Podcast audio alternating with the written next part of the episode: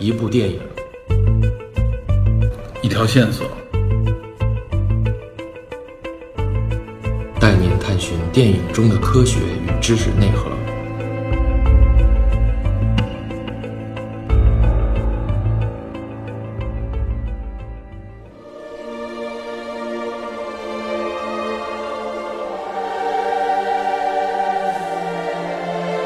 Hello，大家好，欢迎收听本期电影侦探，我是 Peter。哦，我是 m e l d p 我是豌豆爸，对，这个今天还是我们三个啊，紧接上一回我关于《流浪地球》的我们一个前瞻性节目啊。怎么说呢？没想到，也不能说没想到，其实我也料到了，这个《流浪地球》真的一下成了春节的一个最大的话题。对对，呃，无论从朋友圈、从微博，然后从我身边的朋友们都在谈这部电影，就反正话题非常的炸裂了，已经成为我觉得可以成为了一个文化现象了。没想到今天是二月的十二号，正好北京下雪啊，豌豆爸今天我都一开始都。不知道豌豆爸回国，我看他在朋友圈里说看了这个影片了，然后在还是在别人的朋友圈下边评论，后来我才知道他确认他已经回国，而且已经看了这部片子了。嗯，你是在美国看的对吧？我在奥兰多看的，啊，他那个美国那边上的院线查了一下，整个奥兰多的排片就一个电影院，就是他那个 IMAX，啊，还是 IMAX。一个 IMAX 排的，就就那一个那个二十美元一张票，嗯，然后我去看的是深夜场十点，哇，我到那儿。就是那影院出进进出出全是华人，我感觉是完全到了一个中国人自己的电影，没感觉 是在没没感觉是在美国电影我院。我们那个群里边也有比有一些在北美的嘛，他们说一般可能排某片非个常少某个州里边可能只有几个好一点的院线里对边偶尔会有，反正这个话题超出我的预期。我觉得有几个原因啊，其中一个原因可能是因为另两部热门影片没有热起来，另两部热门影片不够有挑战性，不够硬。尤其是后来产生的，就近两天开始啊，对为《流浪地球》开撕的这种这种状态，啊真的非常真的非常没想到撕裂开撕对这对事儿对。另外一个还有一个原因啊，就是咱们咱们电影侦探有一特点，就是经常前瞻啊，就没看过电影聊半天，然后呢，听友听了说觉得不错，说你们能不能聊个评述啊？但基本上咱聊完前瞻就不聊了。咱们对于咱们来说，我们觉得这影片里面我们想介绍的内容已经说完，就不说了。对，所以好多人反映说你们没评述，这听着特别不过瘾，希望我们评一回。哎，嗯我觉得今天正好借着《流浪地球》这个电影，我们可以做一回，就是前瞻我们也沾了之后，回过头来看完之后，我们真真正正的来影评一下，聊细一点。聊一点。我们是史上最晚的影评吗？我估计等上线应该算很最晚呃最晚的一批了吧对，？我们经常不按节奏 走。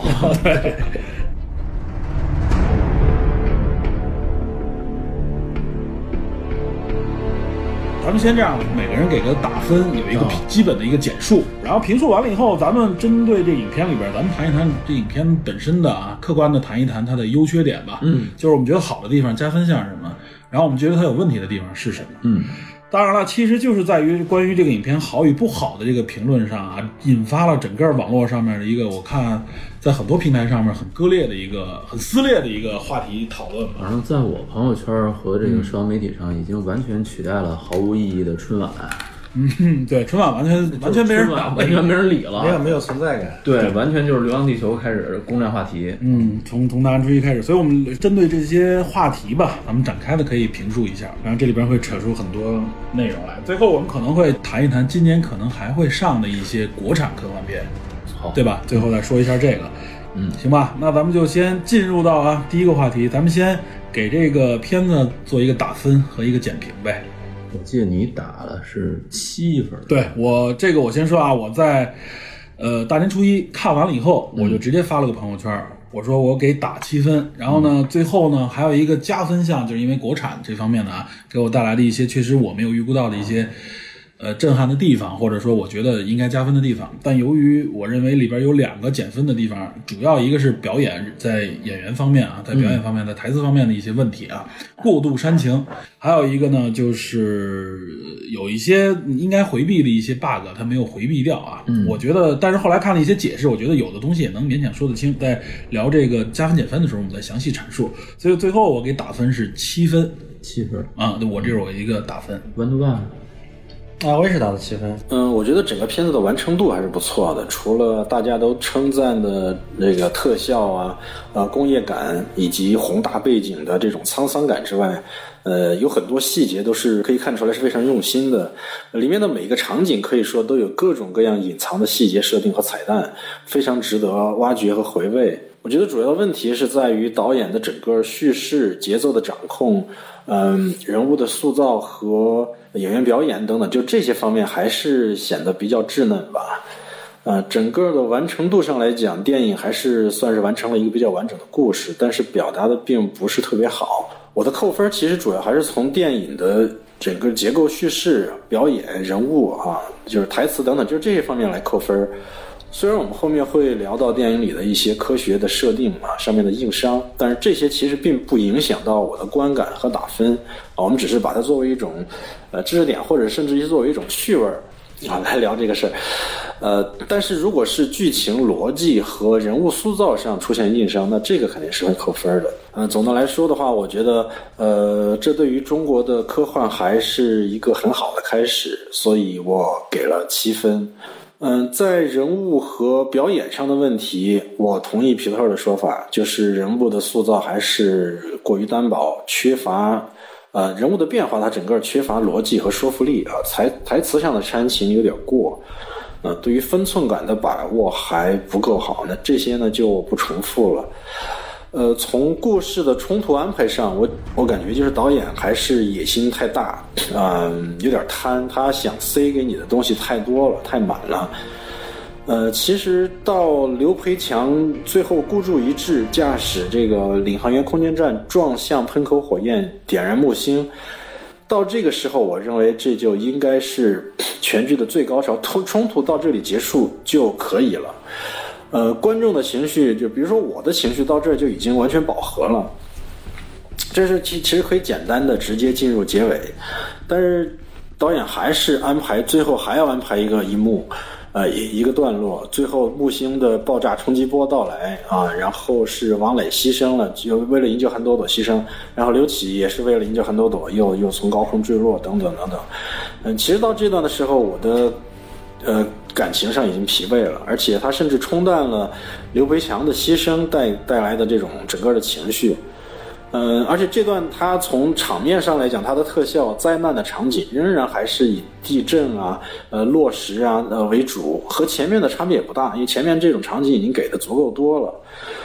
嗯，而且这段最后还留下了两个可以说，嗯，问号或者 bug 吧。一个是刘刘启的面罩破裂，然后这个警告说温度下降，那他是怎么活下来的？啊，再一个是 Michael 随啊 Tim 掉在他独自一个人掉在几十层的高楼上还没下来，他是怎么下来的？这都不交代，然后他竟然他竟然就结束了，嗯。所以我认为最后这一段其实是没有什么必要，啊完全可以去掉的，甚至说，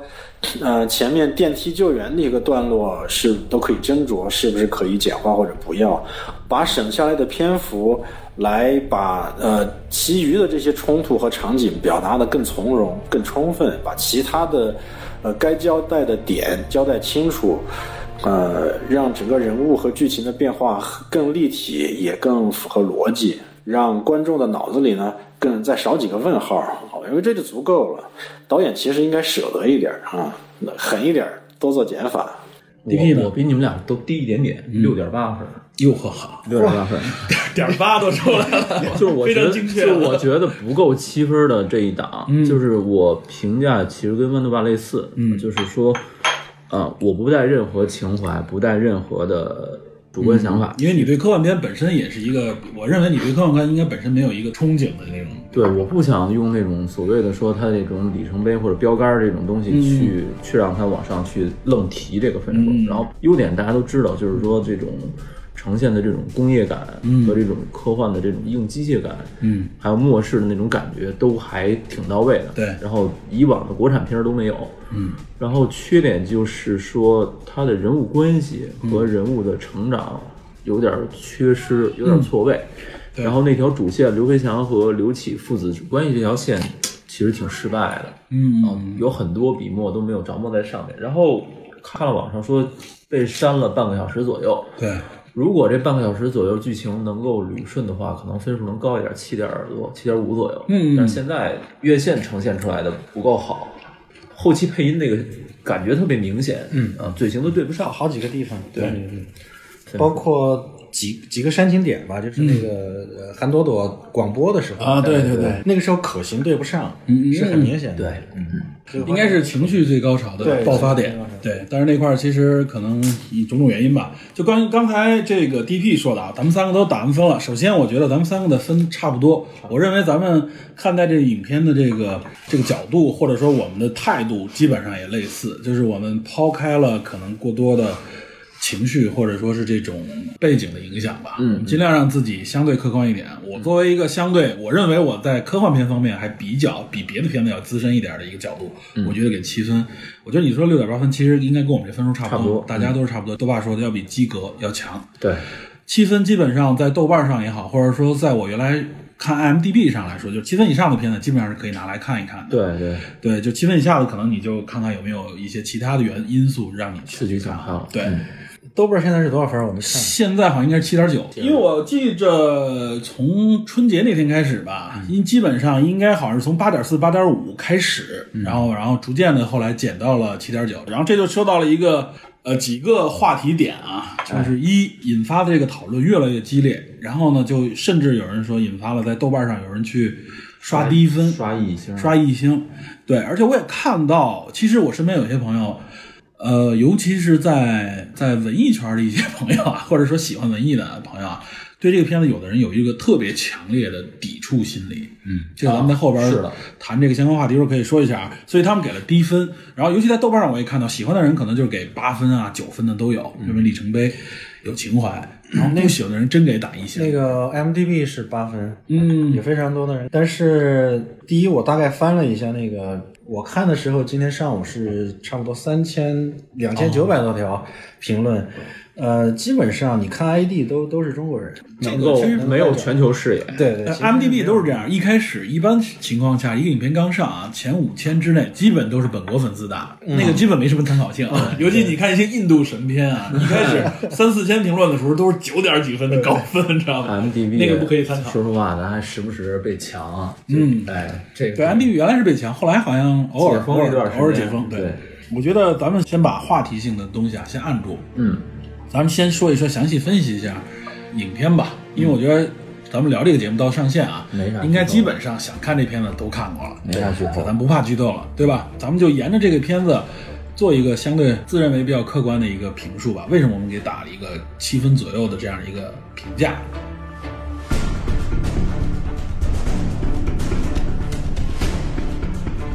影片我觉得有一点啊，这还是我比较认可的，就是真的是把大刘这小说改了。他除了背景设定，基本上就是带着地球走啊，嗯逃离氦闪，但他所有的细节基本上都改掉了，有行星发动机啊，有有接触木星这一段，保保留了原著的一个大背景、大构架和关键时间点。人物上其实是就借用里边他提到那个家庭是有一个父子之间关系的这么一个人物，其他的具体内容其实都是做做了原很创多的这种再创作，对，再创作。所以我觉得这个对于看过原著也好，或者回过头来再看原著的人来说，是一个双重的一个享受吧，应该算是。反正大刘本人也说，说他的小说还是需要一个再创作的嗯过程。他给这片儿打分儿的时候，他说打九十五分儿，嗯，然后另外五分儿他认为是原著的问题，嗯，就是他自己可能也认为他自己的这个人物关系和逻辑不太能够适应小呃电影的电影节这奏种表达电影节奏对。啊它从整个社会的设定和呃基调上来说，跟原著几乎是相反的。嗯啊，呃，原著里面就是在地球停转之后，呃它推演了整个社会的改变，就是大家的这个家庭观念已经很淡薄了，对，包括这个婚姻、婚姻、对婚姻嗯婚姻这个爱情，反正都是很随意的。对，对，就是说原著里面的这个嗯社会的成分，包括当时的整个观念，已经变成了人类对于太阳有一种极度的恐惧。嗯，呃，不管是呃用什么手段吧，就洗脑也好，或者是怎么样也好，也是是或者是自然发展演变也好，我我认为应该是洗脑，因为其实他当时设定的时代是一个近未来，不是一个特别远的未来。嗯哼，在几十年的时间里，要把呃人类这个物种对于太阳这种几百万年以来这个形成的这种崇拜，或者它它应该融入我们的基因了，对，要把这个东西给改到，其其实我认为是做不到的。呃，它表达出来的整个整个社会的这个这个建构来说，嗯、和我们现在的社会似乎差别不大。嗯，但是这里面有很多很多细节和彩蛋啊，这个我们待会儿可以说。但是从他透露出来的信息来讲，就是呃，亲人和家庭的关系仍然是、呃存在的。对亲人两行泪，对，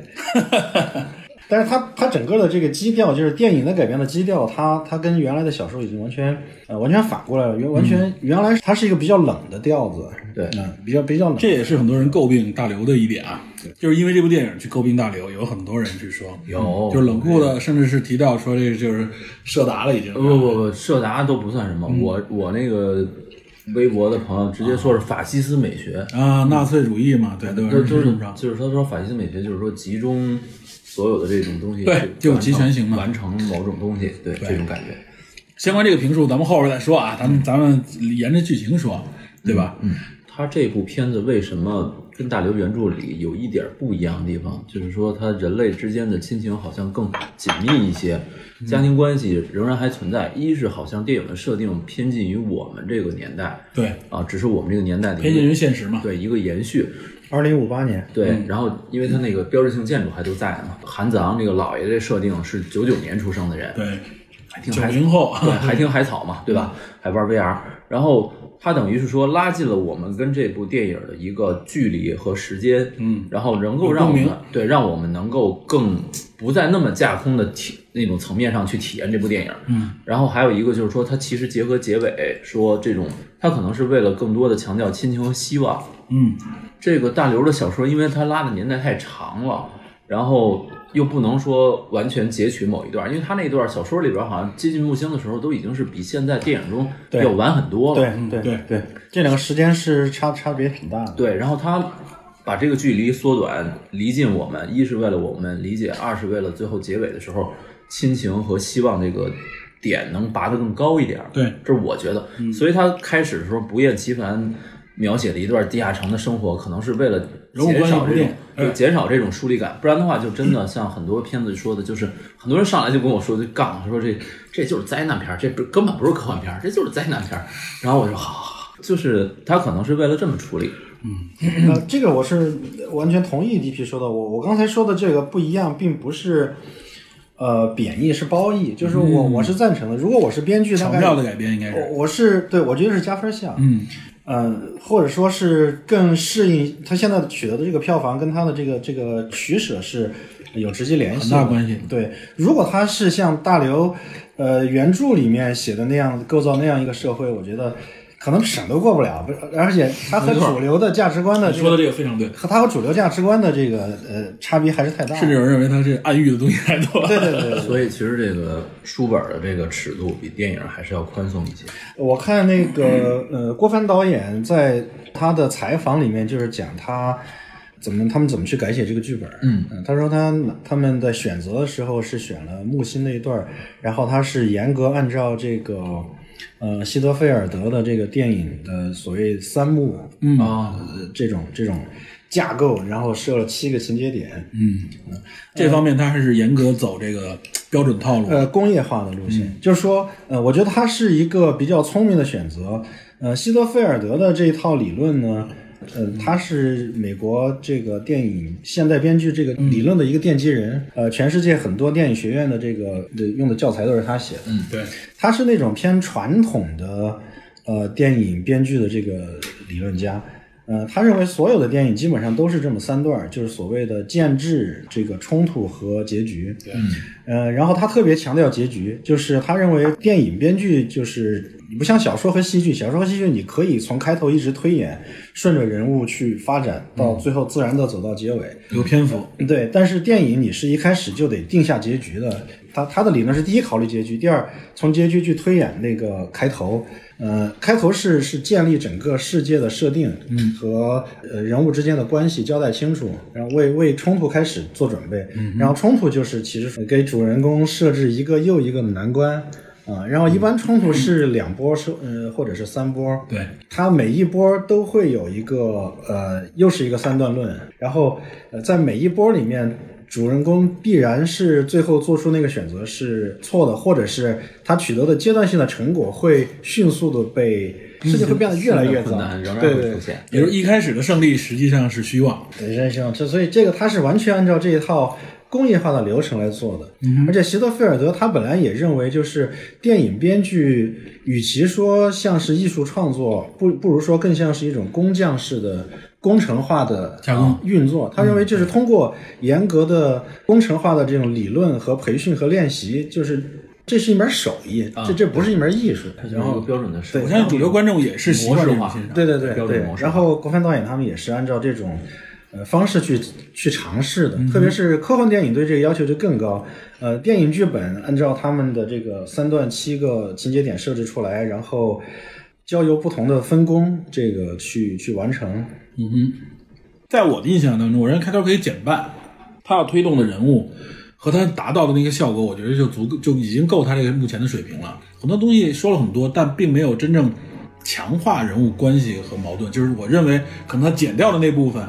关键的部分，就是没不让这个开头变得完整。对，就是他最开始的时候，他点了一下这个领航员计划，嗯，然后不是大刘还在那个照片中还出现了嘛？对然后呃，刘启跟这个刘培强之间的父子关系，最开始的这个矛盾点没有特别明确，嗯，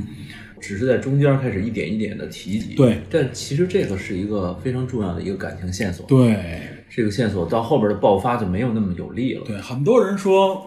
刘启对他老爹的这个情绪啊，就是来的没那么的充足。影片开端，他们的关系很融洽的，在这么一个设定下，然后变成这样，他最后告告诉你是因为对他母亲生病的这么一个抉择造成的。嗯，我觉得这块儿其实，我当时在好像是在咱们侦探社里讨论我，我说我当时就开个脑洞，我说如果我写的话啊，我会把他的母亲的这个死亡往后推，推到他十十一二岁，正好叛逆期的时候。然后他父亲做出一个抉择，他已经能理解他父亲的抉择，已经以及和他母亲有一个很强烈的母子关系的时候，比如说他母亲的这个病已经不能治好了，但是在地下城里边可能就是大家不留闲人的情况下，除了年轻人以外，那么他他妈妈可能就说 OK，你安排到去地上，或者给你转移到别的地方所谓的治疗，可能最后这他发现这个所谓的治疗就是嗯就是被遗弃也好，或者说就是放弃了，用这样的方式来反映他们俩矛盾，我觉得来的更冲突更大一点。但是可能导演觉得，如果去这么写啊，那这争议就太大了。他父亲这可就不是简简单单的一个高大全的形象就能盖住，这个有点太狠了，而且这个会加大这个呃背景的残酷性。呃，复杂度也会很大复杂。度对，所以我觉得这个咱们都是站在一个看完了的那个基础上去评论。嗯嗯，我认为如果不按照目前导演郭帆的这种拍摄下来的这个节奏啊，这影片未必能达到这么高的票房，这么好的效果。所以我们只能说，目前的这些基础设定都保证了啊，这部影片能够达到现在的这么一个票房也好，或者话题性也好。可能就是能被大家接受，但是呢，可能剧情上不是那么通畅。对，不是或者说没有达到一个我们希望达到的效果，因为我觉得我认为， 我甚至发了一公众号嘛，我说在人物的建立上，我我拿出《太阳浩劫》这部影片来对比，我说浩《太阳浩劫》里边这些人物啊，给我的立体感和他们这个人物关系，包括矛盾的这个这个推演，我认为是一个高水平的啊，上佳质量的一种体现。但确实，《太阳浩劫》在这方面啊，无论从导演、从演员的功力，包括从影片的投资的投入上来看，都是跟这部影片是有差距的。而且我认为，如果他真的说在这方面投入很多，一未必这部影片能让这么多人接受，知道吧？所以我我觉得我只是站在一个科幻迷，甚至站站在一个比较苛刻的一个科幻迷的角度上来提这个要求啊。这是我先声明我的一个在这方面的一个观点。呃，对于开端我不太满意的一点就是，它缺了很大的一块，就是这个社会的有机的运作，就是。这个影片从头到尾都是主角一行人这个一个小分队在、在行动，呃，中间尝试着去表达，还有很多其他的人在跟他们一起去战斗、去努对力，嗯但是我觉得这个表达是不够的，特别是对于，呃，最高层这个，呃联合国所谓的啊呃联呃应该是叫联联合政府，联合政府，地球联合政府，地球联合政府这块儿，呃，是应该有所表达它的。怎么运作，它对存在于哪儿，它是怎么样应该说一抉说，它是怎么样抉择的？对对对啊我对于一些最大的抉择是如何产生的，它呃完全不交代。就是最大的第一第一点是开着地球跑，这个选择是怎么做出来的？你应该交代一下。给几个镜头，其实啊啊，给几个镜头，或者是给一个，比如说某一个呃什么教授出来，那个稍微拿拿一个科普一下嗯 PPT 对，科普一下，说一下，对对对有一个有一个解释，这是第一个大的点，不然这个这个点儿他他绕过去，我觉得是是一个比较大的漏洞， 尤其是对于没看过小说、不了解这个人，对，嗯，他会觉得这块儿接受起来有点儿对，有有点儿有点儿乱。呃对这是第一个，第二个就是说，呃，再上来他马上就说那个，呃，抽签儿进入地下室，就是嗯地球要、要要要跑，然后那个建了很多地下城，地面已经不适合生活了，嗯抽签儿进入地下，然后后来我们知道地下城生活的地球上当时就只有只剩三十五亿人了，嗯这个一半灭灭霸对吧？打了个响指，嗯哼，就就这么大一个事情，也是没有任何的交代和说明就过去回避了对我觉，得把这个也完全回避了。嗯，也许他可以稍微琢磨一些点，对于那些没有选上的人的、没有选上的家庭，这这是一个非常非常残酷的事情。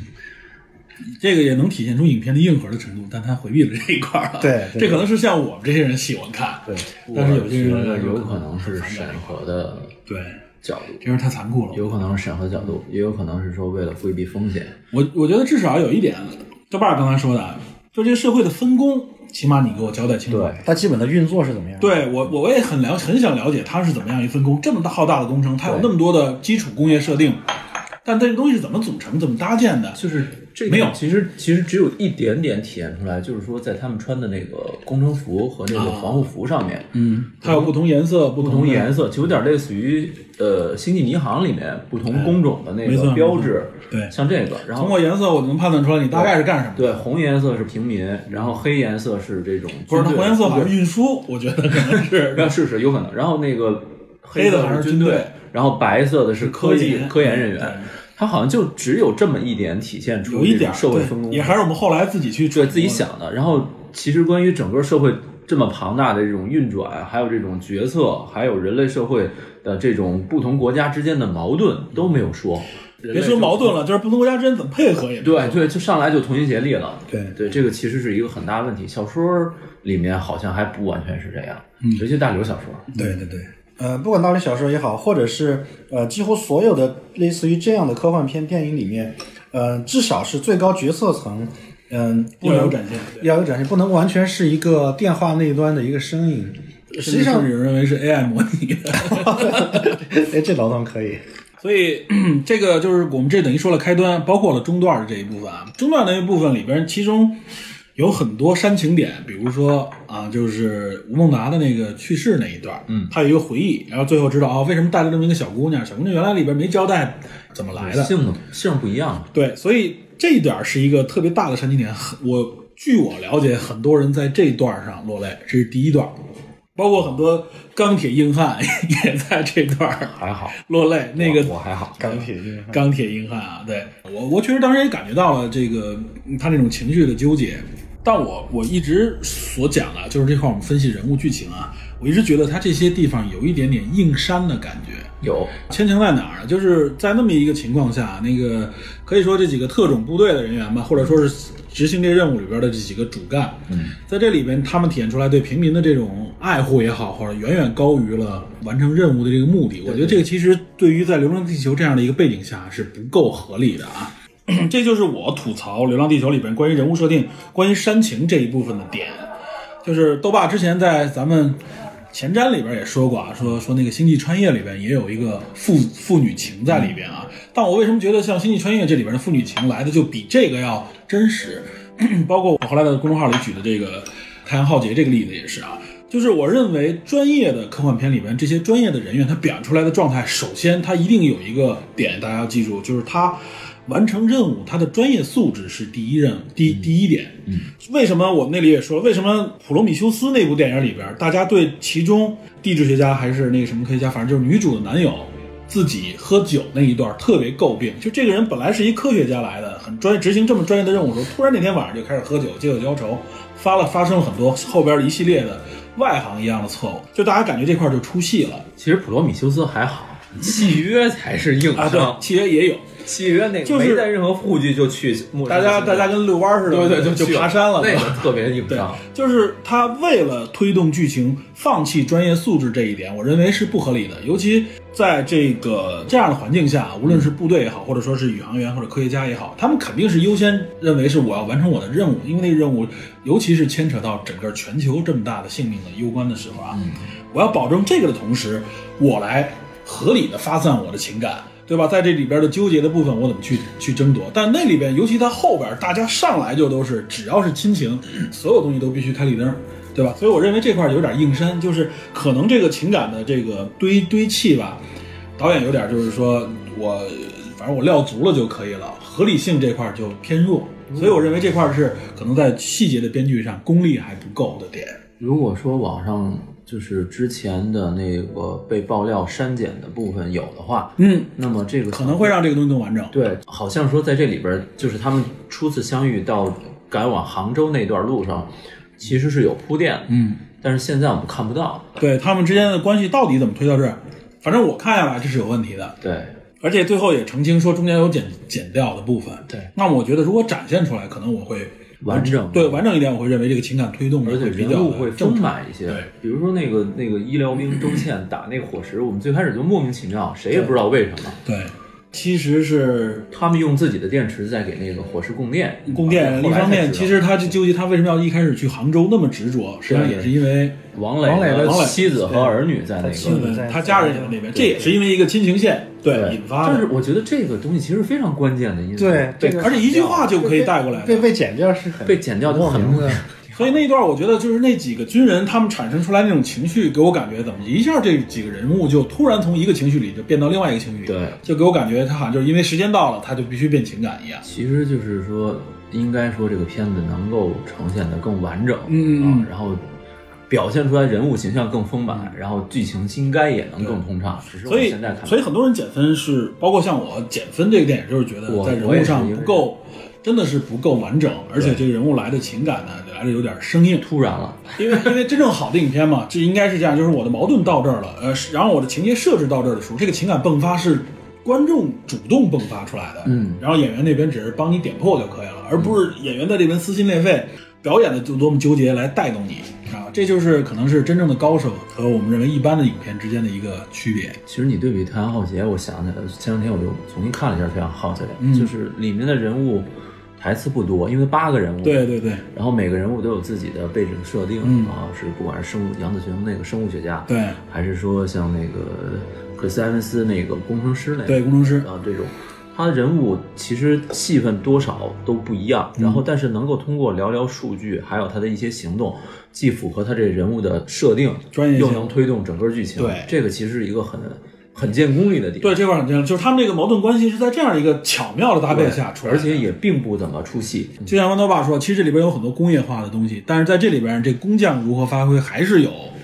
有有水平层次之分的。编剧啊编剧在这里功力能显现。嗯对，呃，工业化呢，我觉得是保证了这个呃整个电影的完成度还是有的，对嗯当然是完整的，但是在每一个细节上，它是不是呃足够精致，这个对显然是还还有提稚升的嫩了一空点。间。对，还是相对稚嫩点，尤其是到最后结尾啊，我吐槽最严重的就是。最后那段，无论说是在太空的煽情，还是在在地面上的煽情啊，这方面我是我是觉得都里边有点煽过了，对吧？吴京就显得有一点点太正了。对，高大全嘛，虽然他也是打破了一些这种所谓的规定，然后嗯做出了一些牺牲，但是他的那些对话，嗯，还有他跟那个就是跟莫尔斯对话的时候，就很明显是有一种很正版的那种哎脸谱化的感觉。对对对，我觉得你说这特别对啊。嗯但是说实话，我是觉得吴京在这里边还还算可以，中规中矩，没有让大家觉得说好像特别出戏，觉得他好像特别生硬的那种感觉。我觉得还好，没有，没有那没有他，吴京也没有避免这种特别高大全的。有一点中国军方的背景。但是这点我要强调一点，我在群里也说过，中国的宇航员全是军人，必须是嗯军人，从杨利伟，你们看啊，杨利伟现在应该都是少将了哈，退下去的时候，包括少所有的宇航员，他都是军人。对，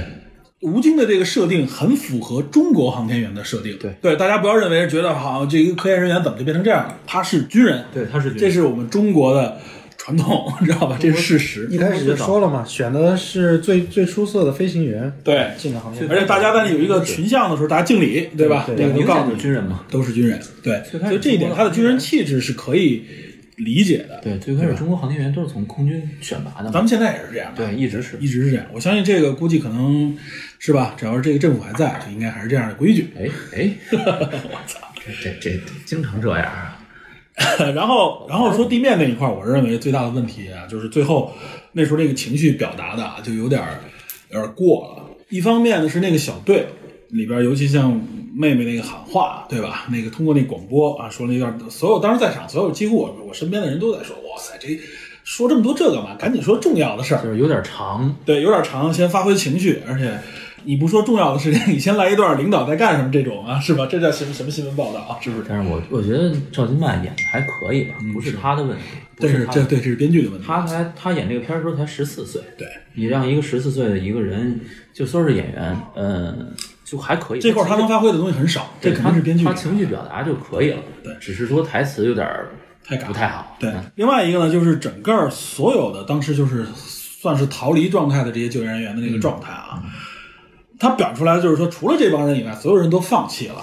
对吧？嗯嗯，这个我觉得不合理，对吧？当你遇到一个危机的时候，肯定有人选择我就放弃了，有的人选择我在慌不择路，我要为了生存，我要找出路。我要找往哪儿逃，钻到地底也好，或怎么样，因为剩下有一部分人肯定会说，那 OK，我们还能做什么？会有不同的这样的人，呃他他交代了一句，嗯他交代一句，除了他们这个小队以外，还有两个小队在点另外两个发动机对，啊。另外嗯但是不，我的意思是说什么呢？就是他介绍的时候，他在广播的时候，所有人镜头里面，所有人都在啊那厨房那部分说完了以后又都转回来了，那对部吧？分是那部分这我觉得有点儿就是太就是这个对比太强烈了，肯定会有些人啊，对吧？在那种情况下，我相信有些人也都逃也没有意义了，对吧？嗯，这个还好，因为他只是表达这这段话的效果，对他被反衬嘛，他有好几个地方都在都在显示说，呃，不是他们在独自战斗嘛，嗯，后来那呃个，对，尤其是说不是独自战斗，应该有各种各样的，就是没有表交互就是镜头没有表现，对，应该吧嗯交互，应该给他们交互支援。大家应该是，我甚至认为应该有些主意是，哎，这个群体大家能对够想出来他的哦只是给了几个短镜头，嗯也像也日很本简单的那个介绍韩国的、俄罗斯的，就是这几个呃救援队伍开始转向，然后他们的一些心理转变，嗯，嗯，就交代了几句。但是太太他他太交简代单了嗯我说的不交代不是这个，我说的交代是，呃，第一个就是他们这个行星发动机，他们把它呃燃起来之后，就是另外还有不两止座一个对，对嗯不止一个，另外还有两座升起来，这个是一个非常非常间接的交代，就是镜头上你感觉不到，嗯，电影的交代你感觉不到这种这种，他好像台词里说了一句是吧？他这里说了一句，还有包括他们去那个。呃呃，有两次，第一次是他们点燃，就是去修复这个苏拉维呃西，苏拉维西苏拉维西，然后他们到的之前，结果已经被别人抢先了。就实际上苏拉维西不是他们点燃的，对，呃，是其他人点燃的。然后，嗯、饱和式救援嘛，这个全全世界所有的发动机，大概百分之百分之百的转向发动机和百分之七十的行星发动 TD 发动机都都已经修复了。嗯，这个这个也是一个侧面交代，就是全世界所有的力量集中起来是在呃做这次救援，对解决这个危机。第二次是说他们要把呃七熄灭七个发动机集集中到一个。然后让它去点燃木星，这个、也有另外两个发动机在做这个事儿。对，但它表现的非常侧面，就是说，呃，几几乎只是一个文字背景式的交代一句。对背景式的交代一下，它没有没有从情绪上让我感觉到这一些。所以这感觉就是说，大家也认为就是只突出主角或者只突出国产，他可能只想把这个矛盾和这个情绪爆发点引到刘培强和刘启这条感情线上面，他想可汇聚到这。但其，实分担一下别人会给你感觉更立体、更立体，更真实。对，其实能够显得格局更大一些。对对，没错，你反而这个不会减分，不会让大家忽略主角。呃，因为他现在的视角就像就变成一部话剧了，嗯，哎，就很像话嗯剧，只有主角的这个场景，对对对他们然后其他的人都靠台词或者背景音。有点可惜。这是我们说的关于人物这一块啊。嗯，然后我们要说，其实我们应该着重说的是什么呢？就是电影里边涉及到的一些啊所谓的硬核内容。我看网上有人很多人说说你这个，有的人说你这个很硬，有人说你这个其实一点儿也不硬，全是 bug，对吧？我觉得我们可以把我们就是我能模糊记住到的一些点啊，我认为它里边有对的地方，有错的地方，可能里边还有埋的挺深的地方，大家没注意的地方，说一说，我们也体会一下这部影片的不容易吧，算是。确实很不容易。对，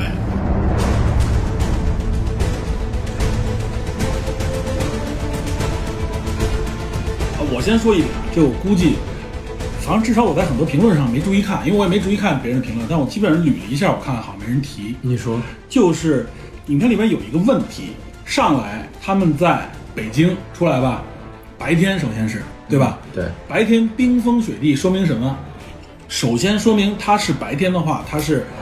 冲向太阳的一面，面向太阳那边，面向太阳那一面是什么呢？也就像它影片设定的是发动机喷火那一面，对吧？因为发动机都在这一面，在小说里边就说过，发动机喷火那一面是非常炙热的，哎，因为这个等离子，这整个喷射粒子光流束，对，这一万多条这么巨大的啊，一亿多吨的这种喷射每秒，那你你这时候感受到了，我它可比远处的行星给你的辐射热要大得多。对，所以反而它应该是一个非常炙热的环境，就像他们在发动机内部的时候那感觉差不多。对，然后呢，冰封那一面是阴暗、冰冷、黑暗的，朝向外太空那一面，对就是背向太阳那一面、是阴暗冰冷。而且我记得把那五千人最后推也是推向那一面，被冻死了。呃，应该说，嗯、合理的说法是在每一个行星发动机周围的某一个区域之内的，至少有一个区域之内啊应该是非常应该是非常热的嗯是炙热的。比如说小说里有交代的，嗯，发动机周围的呃附近的温度大概是七八十度，对，它也不不仅是烫死的对它一是上子，而且不仅是周围。我记得他说嘛，因为整个这一万多台组成，就让地球这一面成为了像在一个喷口周围。嗯你看它那个影片呈现出来的样子也是，基本上被占满了嗯陆地的部分啊。而且而且在这里边，它设定的应该是北半球，好像是对嗯喷射这一面，对吧？它的设定是北半球向阳，然后推进，然对后，南半球那边就是迎风， 知道吧？就迎着就在迎风前面，嗯南对半球在前面。对对对，所以那面是，哎，一说这个我还想起来，有咱们的听友给咱们刊物了。咱们上期说，原来小说里说没有日夜交替，嗯，是因为潮汐锁定，咱们说错了，不是潮汐锁定，是因为行星发动机把它停转了，嗯，停转以后，所以它是永远一个角度围着太阳转的时候，它才有日夜交替。如果真是潮汐锁定，它它就是一面永远是热，一哎面永远是上了，月亮一样。对、对，这是咱们当时刊刊物的一点啊，这是我发现的一个点。但是这里我又发现了它一个细节上的正确的地方啊，就是你看它靠近木星的时候啊，准备逃离木星喷射的时候，那是一个黑夜的设定，说明什么？说明这时候地球已经转过来了。我为了离开木星的时候，我肯定是发动机那一面是冲着冲着木星来的，我才能逃逸。所以那一面应该是背对太阳了嘛？啊，他就说他那个剧情中也说说越过这条线就是永夜嘛，对，越过这条线它是有一个就转向的，对，所以这块儿的设定倒是对的，对吧？然后这是我是觉得里边它因暗含的有很多类似这样的细节，其实剧组人员、编导组还是很用心思的，啊对吧？而且我记着编导组也说过，说我们在拍这个影片之前，在写剧本的时候，不仅是咨询大刘，也请来了中科院的相关的啊，永夜对，是物理学家们导跟演他们讨论啊，很多导演理非论常话逗，题。说我们这个理论行不行？然后这个科学家直接就否了，你这不成，根本就不行。然后开始大家就自己说，如果要这样做，应该说这样怎么能行不行？然后两个科学家就此在那儿斗黑板， 开始写公式。办，然后他们就翻然到后在那儿郭看郭导就傻了，说这个科学家太牛了，人家吵架动嘴，科学家动黑板，开始你这理论不对，开始写，说从这点我们也能看出来，啊就是说你在这样一个大假设上是不一定说是百分之百不可能，反正可能有可能性，大家探讨这些可能性的。 嗯对，只是把一个方向放大了。嗯，然后我觉得很多网上的一些评论说这个片子。就是抛开大刘的这个技术设定以外，嗯，指责这个片子如何如何哪哪方面有有硬伤，但实际上没有考虑科幻，嗯，科幻大设定我们说我们上次说了嘛，这是背景背景 bug，我们都说过。不要揪着他那个特别，如果没有这个故事的话，那就不成立。那我们写它干嘛嘛？ 我对吧们？就写我们就科普了，就是对，但我们回避这个，我们就是在它这种大设定接受的情况下，嗯看到它这上有没有什么一些细节上，我觉得还可以这让变得更更完善一跟点。你说我的觉得是两方面，对对，我觉得反正就是发动机温度这一块儿啊，这块儿有的说，嗯这块儿他没有去提。我认为，包括表现出本整个冰封，我也能理解，因为冰封下的给人感觉那种压力，或者说给人那种孤阴冷孤独漠感视的感觉嗯对，更更深一点。你要太热了，像岩浆一样，可我估计可能大家动不动就说一直一边在擦汗或怎么样，可能会也不太效果不太一样。嗯，还是冰冷的好一点，嗯，这是一点。这片子的细节太多了，嗯，就是在电影里面有很多个镜头，航天站看出去的话，嗯，它是在这个木星的侧面，嗯，下一个镜头它就已经变成在木星的这个极啊，在视角上就很多地方它实际上是前是后不停的对变的，对，是不对应的。嗯，而时不时镜头里有有一些是穿插一下肯定是编导是呃，还还是有一些知识上黑的羊欠缺，嗯比如说在你刘培强画那个。呃，悬窗上画那个木星那个圈儿的时候，嗯就在那段时间里面，木星上的那个还在流动，就木星上的那个云和那个波纹，嗯那是不可能的那那是绝不可能你的，看你 我们我们那么远距离看，根本看不出来它在那动。看不出来。对，因为那个那个动起来，其实你只有特别靠近的时候才能看到它的那个旋转。对对对，呃，还有一些呃更专业的这个普通人肯定是看不出来的，因为呃，在它的那个远镜头上面呢，地球的南半球往前飞，嗯呃，北半球在后面，所以所有的喷口都往北半球，都是对都是往后喷的，对是所有的小喷蓝口是光平行的小蓝光。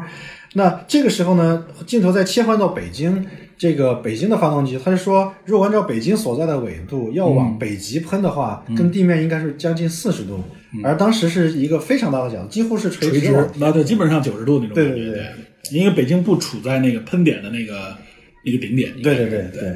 嗯、这就不细说了。有人这专门列了，恨不得这个十几二十条。对对对，我看网上有一个五十条，他有提出问题，然后有了一些解释，嗯其实都是从豆瓣儿和和微博上面统计出来的。但这个是小点，嗯，比较大的点呢，应该呃很很多人也说过，就是它，因为它整个大的设定就是，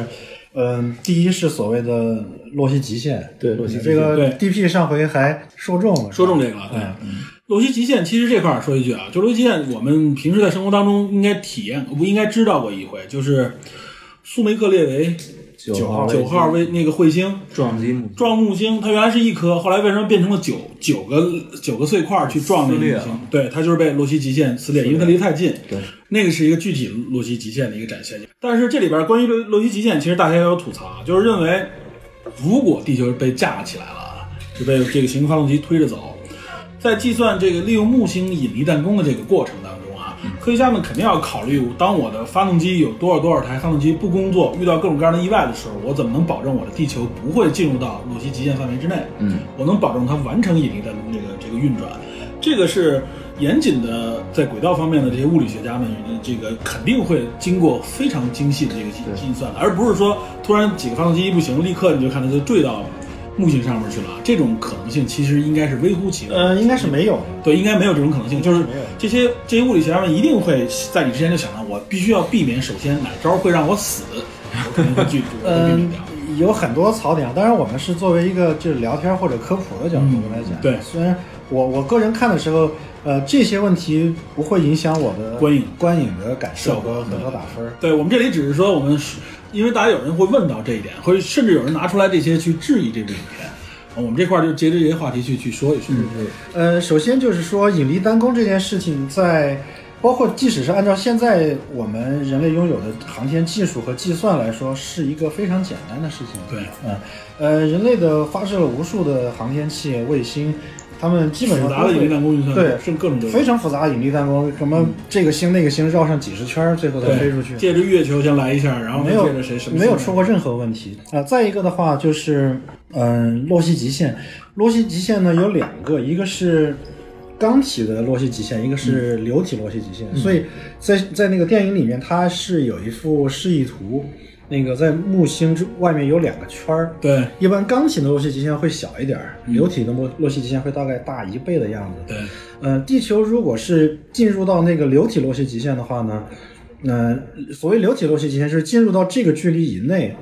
呃，流体流体包括物质气体和对啊液体就保不住了，它们就会被木星给这强大的个吸走，对所谓的撕碎就是飘散，对对，他们就被飘给散。嗯给给给抓取过去。所以我们看到。那个呃，很多场景的特效就是地球它上的大气被捕获，嗯嗯，呃，这个是他们说那是一个脐带哈，对，这个是， 呃这这比喻还可以。这比喻这个是到了流体洛希极限以之后，呃，以内确实会出现的一个现象，但是，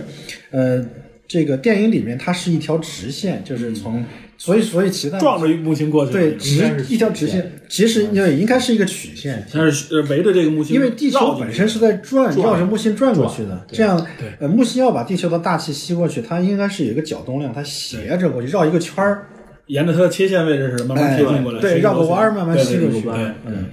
所以它的这个所谓的脐带不应该是直的对着它的，给人感觉就是直接嘬过去了。对嗯对对。就是他可但能说到为这了个强，调对，说到这个吸力脐带啊，就是说有些人上来就会质疑另外一个大点，就是说最后我我点燃木星了，造成能造成那么大的冲击波吗？对吧？能够把地球推动吗？对我觉得我觉得这里边儿咱不说推动力有多少啊，嗯它至少有一点，它迁就了这个，还是符合这个科学性质的啊。就是你会发现它的冲击波是沿着它那个脐带过来 的，它那个镜头一直有这么一特写嘛，它不是说我在那边要整个我一开始我还担心它是不是就像星战一样，轰的一下，然后炸出一个大的范围的空击波，然后去推地球，那肯定不合理，因为没有没有传导传递介质，在那里边会会非常小。它沿着那个脐带，因为脐带里边都是地球的大气层物质嘛，说白了就都是空气，所以那个冲击波是有的。所以你看它冲过来以后，也是冲击的是跟脐带对接的，也就是它喷口那一块儿的那个部分，那是受到打击最多的。说到这儿，就是我看那个前两天张双南，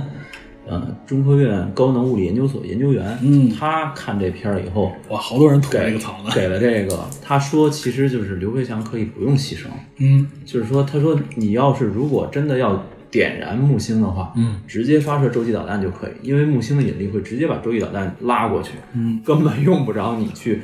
延长那个火焰的那个焰苗。这块儿我觉得啊，就是关于有一个最大的槽点，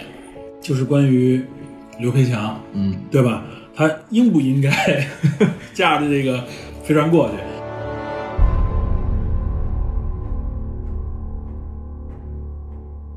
而且这个飞船的这个空间站的速度能不能赶上？咱们就不说速度了吧，先对，先不说速度这就个，说他这个抉择，对，他这个抉择可真是啊！而且在系统给出 AI 给出了百分之零的几率的情况嗯下，他还这么去做，无异于毁掉人类的未来啊因为这个一个解释呢是说嗯 AI 计算百分之零是排除了呃他他过去被对炸没的有一考块虑儿空空间站去炸。但我是觉得啊，就是说，当他要去的时候，AI 也能反应过来，加上加做这么一个加权，给一个反应也是正常的，就不说这个。也就是说，他在这样的情况下，这个人因为亲情的这个原因，对吧？他做出这样的一个努力，我觉得是非常冒失的。如果真的是嗯你认为他这样的一是个环出于亲情吗？或者是完全出于亲情吗？不，我我认为他啊，肯定不是完全出于亲情，他认嗯为我可以搏一下，它有一种使命感。对，使命感是搏一下，它是一个赌博嘛。嗯，但是这个在系统给出百分之零的基础上，而且几乎没有成功几率情况下，他这么领航员号就是等于把火种计划断送掉了。没有火种的情况下，地球也会吸，也被洛基效应吸进去以后，最后等于是全全败。但如果成功的话，那就是就是全赢的这么一个结果。嗯，他当时我台词有一部分啊，当时他把所有其他尚在冬眠的宇航员留下来了，但是他带着的那个那个部分啊好像是携有三十万受精卵，没有那个一颗种子，我不知道没有，他在只哪是只是推进舱，只是推进舱他他走只是推进推进那舱。那证明他还是其实还是但问题是、保啊留，这个啊这个如果、啊、咱们打个比方，如果它失败了，它也炸了，地球也没推动，咱们那个保有受精卵的那个那个那个舱种体子，计划它没有推动力了。嗯，它就是飘在那儿，有些人就开脑洞说，最后啊，他们在那儿飘了多少多少年，被三体星人发现， 他直接带走了。三体星人不是难道不是那个吗？ 地球舰队，地球和三体舰队见但到这个地方他的选择确实是有问题的，对嗯，显得是确实显得很草率。对这块儿就缺乏，其实我觉得啊就是说，你应该在这块儿，至少你给出成功率的线索，对对吧？嗯这样我觉得他做这个东西的时候，我会觉得我支我坚定支持你，你你又是主角光环嘛，嗯对他你就是说，他应该在这如此重大决定剧情的这起个码矛有盾点上理性的东西支撑矛盾上面，能够更合理一些。，对对对，呃，这个两个地方，这个吐槽这两个地方的，呃的人已经很多了。呃，首先是这个点子是刘琦想出来的， 刘琦一拍脑袋想出来的。对，嗯，这个从一开始的设定上来讲，就是，嗯，我们看过的几乎所有科幻片，在这个主主人公这个小分队里面，呃，我记我不记得任何一部里没有，就是都会有一个科学家存在，肯定会有。对肯定有个他科学家负存在责干所有计算的事儿。对对对，他负责来解释和这个跟所有的这些合理性的呃设定，嗯这片里也就让那个李一地面代上让让李一代谢来代替了来来对那个地面上的，但是他那个李一说白了又感给你感觉好像就是一个跟游戏玩家一样的那种拿感着觉。二十面的骰子， 对对对，二十三岁。呃，但是李一当时是给出了一个，后来他给出了一个计算，嗯他说地球被被俘获了多少亿升的这个氧气，嗯，可以助燃嘛？这个又是一个硬伤，就是就你一旦要给出一个数字，就会有人拿这个去算，哎 算出来就跟那个大刘说了，我不能写数字，写数字有人就算。呃一算就，但是就差他他不写太多数字了又会显得不专业，不专业，对，这没法弄这个。对，他不能说有一大坨氧气过这去。这是第一个就是显得草草率的地方，就是嗯这个是一瞬间一个呃年轻人拍脑袋，根据他儿儿时的一个记忆，嗯想出来的点子。当然，这个他用来圆圆这个东西的情节是说，嗯，刘培强跟莫斯去交流的时候，莫斯说这个以色列哎以前有人做过已经有七人个想小时过之，前对，嗯已已经有人想这个这个算是把这个稍微圆了一点儿。这点也提到你说那一点，就这些运算。那个组织全没展现，对我可以认为是 AI 骗他的，知道吧？ 就是 AI 编的，知道吗？其实根本就不存在的那么个组织，你说你这意思，法语那也是假 的，完全可以模拟的，对吧？你无法证实它是真的存在的，你起码给个镜头啊， 好腹黑。我其实 我我当时就觉得，这万一要是貌似模拟的，你一点脾气没有，换我我就答应了。我说算了，既然这样的话，那我不努力了，咱走吧，咱们走 吧。我呃第一是这个点子是怎么出来的，第二就是，嗯，像皮特说的，这个刘培强跟 AI 做出去去撞木星这个这个决定，嗯，这两点确实都是，呃，可以让它更合理一些，对啊实际上，而且有机会可以，但是我觉得啊，他可能是为了推上这个悲壮性和这个这个最终去决定的这个难度，呃，它可以把这个地方的更更加戏剧化一点。实际嗯上，同时它也可以展示借借这个机会展示一下，呃，联合政府的最高决策的一些运作的机制。嗯，在美国的片子里面，一般来说，呃，航天员和最高这个和休斯顿之间 是吧？总会有一个代言人，就是某一个什么五星上将或者我嗯哎没错这样的人，有一帮人坐在基地里跟你去讨论，，对他和这个比如说总统，或者是和和联合政府的最高嗯、呃这个首脑也好，或者委员会也好，去直接对话。对，他在和刘培强去对话，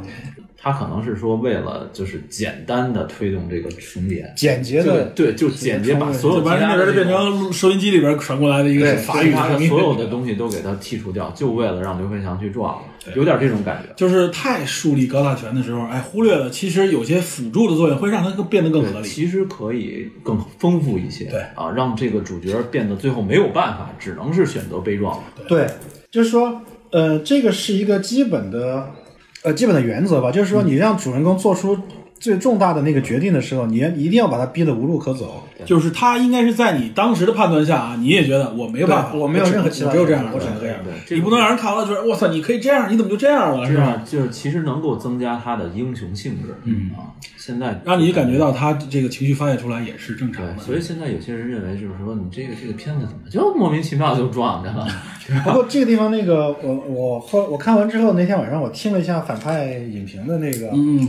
是要反叛一个波米，啊对波米他们的那个影嗯评，他在这一点上他说错了。其实他们说的大部分我是认可的，他们的评价我觉得是中肯的。但是他呃，波米吐槽说，那个呃，刘培强最后开着这个太空站去撞那个木星，嗯，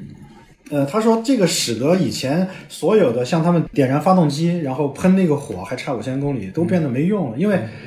直接撞到木星就爆炸了，然后就推地球走就完了。他说前面的就变得都毫无意义了。他这个理解肯定是错了，因嗯为实际上他撞的不是木星，对他是撞的发动机，他是撞那个火撞焰那，撞那个火火焰，对，撞木星是不会爆炸的嘛。他撞木星就进去 了，对啊就是仅此而 已，知道吗？他仅此而已，可能是电影表达的不够清晰啊，这样这样当让大家有误我哦我解，认为这是他一个误读。应该是误解了。呃嗯对，，嗯电电影说了，我申请撞，我是助燃嘛，我是申请撞击那个刘培强当时喊的就是我申请撞击那个喷口火焰。对，我是我是助燃，对，所以我觉得这块儿可能就是表达上，当然因为情急，所以大家没有完全看清楚，这个可以理解。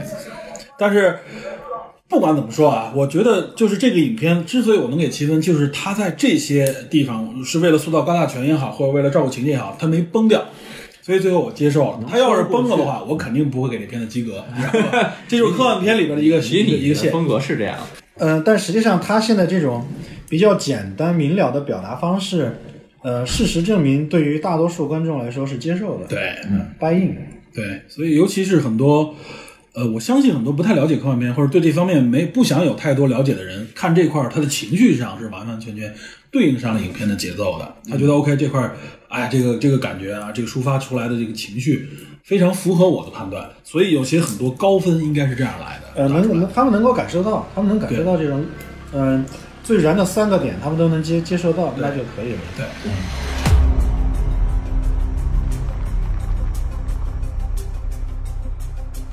嗯，整个这个故事背景的设定就是说是在地球薄入木星轨道的时候，嗯，呃，出现了意外，然后被木木星这个拉近地幕距离，引力最弹后弓失效，对引力弹弓出出现了问题，出现了问题和异常。呃，刚才我们说了，其实引力弹弓正常情况下是不会出异常的，这嗯个是一个非常简单，经过无数次检检验的呃计算。嗯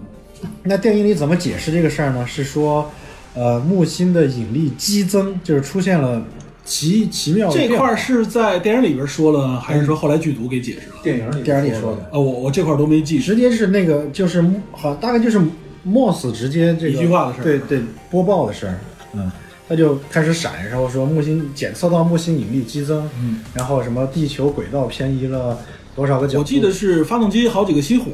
说百分之几十的发动机熄火造成这个呃预预预估不到的这个轨道的变化，呃，是先是木星那个引力激增，然后然后熄火导致的熄火和后来的一系列的严重的地面的灾灾害，什么地震之类的。呃，但实际上我们知道，这个引力只是跟呃一个物体的质量相关。对呃，如果引力激增，就说明它的质量突然发现了变化，或者说它质量突然增大了。激增了。对对，其实这是这是不可能的嘛，你上哪儿去增大？所以，嗯，但这个电影里就就没有别的解释了，没法解释对，没法解释。然后另外一个解释可能是不是你的轨道设计上的太玄妙了，太危险了，擦着边儿过去的。然后你这个好像发动机不给力的话，你就会坠入进去。实际上这个也不太成立。对，呃，正常的引力弹弓的用法就是，呃，应该是设计好了一个计算好一个轨道，然后把地球泊入这个轨道对准方向之后，发动机就直接熄火了。它就应该是从木星的呃，从木星和太阳就是的外侧，嗯，呃，绕过去，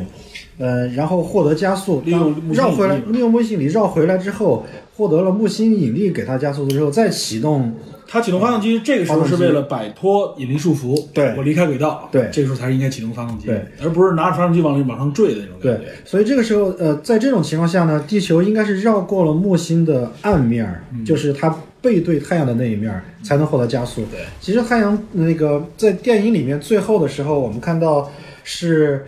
嗯、其实是木星的绕过了木星的向阳面儿，嗯，呃，绕过向阳面儿， 对着对着向阳面过去。对，但这这种情况只会获得减速，呃，不会加速。 如果就是像就算绕过木星之后啊，启动不了发动机，那么地球就会被木星的引力束缚，围着木星可能会形成一个新的椭圆形的轨道，嗯，有远有远近之分的一个椭圆轨道。反正什么时候你动力补充到了，我到了一个一端之后啊，借助那个引力，那时候你只要一加速，它就离开了这个，就等于形成了一种引力引力弹弓的作用。对，所以引力弹弓，呃，是一个比较成熟的技术。嗯，但是电影里面的设置就是说，嗯，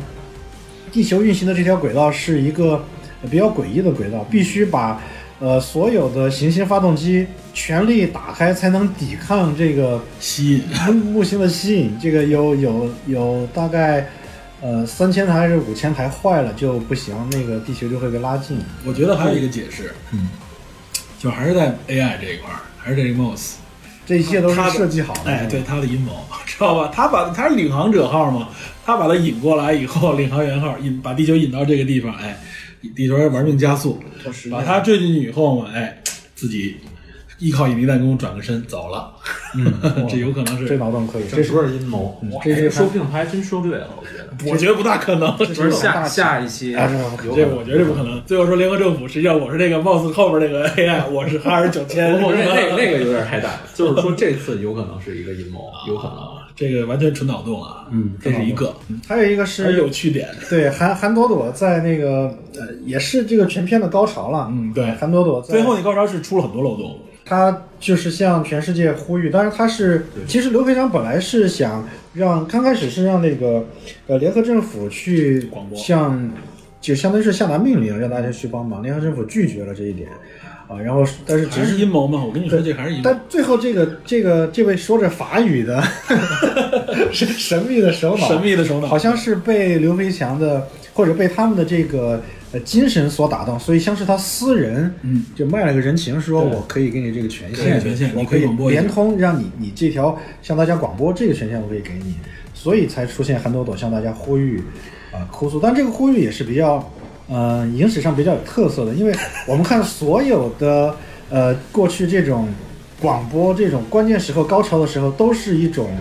呃振奋、燃情，燃情、强有力的这种，对，嗯、点燃高潮嘛。呃非常令人振奋人心、令美人激国动总统的。号召所有飞行员对哎啊驾着那个战斗机去撞向这个是 吧？呃不是撞，不是撞，最终决战。攻击对攻击对，这回是选了一个小女孩儿，然后哭诉对，嗯，先是激起大家的同情，哀求嘛。展示了自己的无助啊，然后再回头来也请大家帮助。当然，这个音乐重新又燃起来了。那这个时候，我以为就是说有各个国家的这个呃救援队纷纷调转车头开回去，啊以为是各自怎么样来大家各司其职啊，立刻展开在这个发动机周围。对对对，而且一般按部就班一般很很专业的这个人，说你那不行团队和人看我这个吧对。对对 然后最后出现的是大家这个呃靠着人力去人多推力量大人，多 力结量果大家一起去撞针去了，我一起推这撞而人，且撞针那段儿那个不得不吐，互相推啊，他是那样，我一开始以为大家围着那个推也行，就前面还是他们六个，力的传导，后所有的人都推他们这六个对人，然后后边人继续推，这人推个人，这个就违反物理学了嘛，对， 这个人不是一个刚性体不是质直，线的。我觉得就有很有可能前面的人都被挤扁了，后边还得推的那种感觉才可以嘛。就哪怕我说你来点儿来点儿，有的人贡献点儿机械，对吧？对，这个有点典型的这个中式啊团结力量大，这个不能中式吧？我估计美式到这时候也容易犯这种错误，就是人多力量大，这是体现出一个群群像的一个感觉，嗯也就也就这样了啊。但是我觉得他的群像发力点发的有点憋屈，知道吗？ 你你推这个多没意思啊！我操，你其实还不应如该上就是是机械对吧？对上点机械，然后你分担点别的任务。对对对，因为有好几条线嘛，对，他有几条线对，比如说去那儿帮着那谁抬着那机器，因为他那几条线都已经完成任务了，嗯，那个对，他是最后卡就卡在撞针上了对那。老如果那边计算也结束了，这边也闭合了，然后就等撞针你一撞就激发了，老何那个也挺神的，反正他嗯是插拔线去了。当时对对对，他是插麻了一根线，嗯说然后被你这震个动之下把自己砸砸再好的软件也离不了硬件，也不知道什么意思。哎，对你站在这个啊，对吧？对系统比较深知了解的情况下，你能解读一下他的行为吗？没有，我我一能解释的就是说，好像是他呃，经过他的观察，他连线里面，他认为这根连线是接触不了的。 这他根电拔掉一些，拔掉一些插上， 插上插回去，然后推 了推土最后那这个百最后分插上去。百分之一，最后就这么就这么 我也没法理接解触不良这个什么，他搞了一堆这个，我以为是搞一搞跳线什么的，有可哇塞能也不是那么回事，他就是拔了一下，然后又插回去一个。啊嗯、那个电影刚开始的时候，刘培强跟那个刘启说，呃，等你看到木星的时候，你你爸爸就回来了。看到我大红斑，对，嗯，后来那个他长大了之后，刘启说：“我发现这是一个谎言啊，那个在北京根本看不见星星。”当时我看的时候，大家周围在笑，因为我想大家的理解是觉得就是北京雾也是雾霾，霾对啊、看不见，但其实应该不是。他推进面儿他看不见那个对，这其迎头实面是儿，当时是应应该，因为北京是一直在北半球，北北半球是不北半球是向阳的，啊所以北半球一直是永昼，嗯啊，然后南半球是呃，他绕过木星的时候应该能够看一眼。就是看不见那个白天看不见，对，因看不为见星那星个木星在那个地球的前方，对啊，它一直是在地球的背面，然后涌。应该他爸原则上，他应该他爸降落到地球上之后绕过去的时候，他应该能看见可能的大红说斑。到这个，我突然想起那张双南说的那一段话，他当时说，嗯，可以，其实不用地球非得强强制它停止自转。啊啊，然后他说，其实可以，地球可以旋转着前进，以南北半极啊，作为一个开端和一个作为轴轴向。轴心，对，就是这样旋转着前进，其实是可以哇的。塞，那你这个制作团队增加成本啊！那出来的火花，那出来那轨迹，火花 出来最后那轨迹是麻花状，那这你不是这增加不是制作成本不不是行，啊这是这是先考虑，先考虑。这是中科院中科院高能物理研究所老其实肯师定可以给的这个，他说就是没有必要强制让地球停止。原来说过说说只要是保持轴向的话，不一定非得平转。当然，也许可能如果考虑的话，就是说它还有旋转的话，可能计算利弊起来更复杂。对，所以说当时说的就是停转以后，对对对，就是推动起来会比较简他单嘛。他当时给理论说，他说旋转的前进其实反而速度可以更快。嗯，我因为我我我没看那么细那篇文章，在空气里边旋转前进可以自更快，在宇宙真空当中是不是好？是不是这样？我就不清楚了啊。那就看人家的 呗。对，呃嗯，它因为大卡车用的是那个方向球嘛，哎，对这个，哎，这个方向你说这个也是，好多人吐槽，向他妈的说没必要取代这个方向盘，为什么要来个方向有球？有人给了一个解释，我不知道是否合理啊，就是说按韩子昂那个年龄来说，如果是重型卡车的方向盘的话，他是没有那样的体力去操纵那么长时间的。但是球这个，我觉得球这个也至于很什么样的东西，我就不知道，因为滚球我也没玩过。这个转向助力之类的，那个对啊那个可以加转向助力啊对，就方向盘是一个非常方方便的一个二维体那系就的一个不知道工具。是 什么，啊因为卡车你开过吗？我开过，哎呦，啊，学车的时候，那时候都我们那个年代学卡的车都是没有助力的。不，咱们这这你看，你看，又开始了。你看这科幻电影里能不我给说助力吗？你说这。 我说是现实层面，卡车那个力矩是真的要使劲掰的啊对那个特别。学车的话，那时候咱们学小 B 汽分车儿有力臂，没有没有没有助力的小车，以前老的小车也没助力，对以前老是新一点桑塔纳纳之类的，对之类的呃，电影里也是在那个开始的电视新闻下面的小字解释的，它确实就是说，呃，采用方向球的控制方式能够更省力，所以有助于这我个没看到那个更广的年龄段的人来驾驶。但我觉得有点牵强。方向盘其实是目前被证实啊，长期经验积累出来，这这是最方便的一种。种。对，这肯定的就是说工程上也是工程上的选增加科择幻感经过淘汰下来的对呃选择，但是这个我觉得没关系，他给一句解释就行了，这东西是就是说他照顾到这一点，而且他给你解对释，他给你解释就这可是以影了。片负责任的一种态度。但是这个他把它作为一个小彩蛋藏在那儿，你你看吧，这也属于巴结里边开的一头部真分。美，我开头那段都对没看得让人去那挖那一段，前面那段我也是有受影响，受周边影响。确做确过多实很多人细节来回走根本就对顾不，上。确实是有人吐槽这个，说也没来个自动驾驶什么嗯的。它好像民用没展现过多的 AI 技术，对它这民用这卡车，包括启动什么之类的啊，基本上除了外观比较现代以外，没什么太多高科技在里面。对，就一个什么亲人导航类一提醒，别什对么都没有。 AI 就只有 MOS，但以目前的这个这个方向来看啊，尤其自动驾驶这一块儿，你想现在基本上就可以，特斯拉这种就号称我可以完完全全取代人人类驾驶了。他那是不是因为当时那个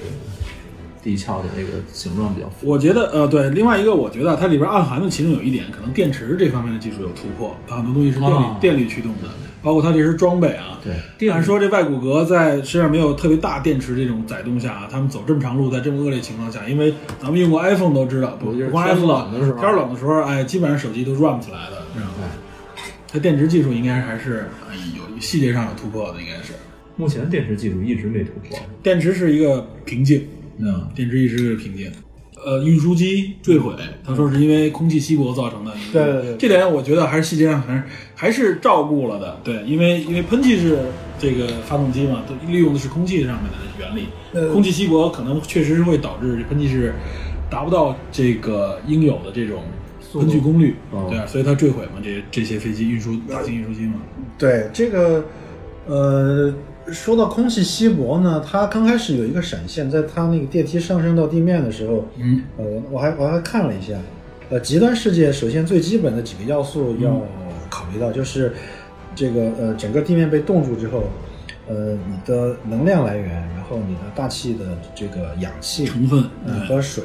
因为地下虽然人们用可控核聚变可以解决能量的问题，嗯包括地下的照明什么的，嗯，呃，但是氧气是一个问题。对，这是一个大问题。那个显示屏上显示地面的那个大气的氧含量是百分之十七，我们知道现在的大气含量是百分之二十一的左右，大概百分之二十一的样子。对，嗯，所以它当时这个那里面是设定是比现在的大气下稍降微少并点不多，嗯，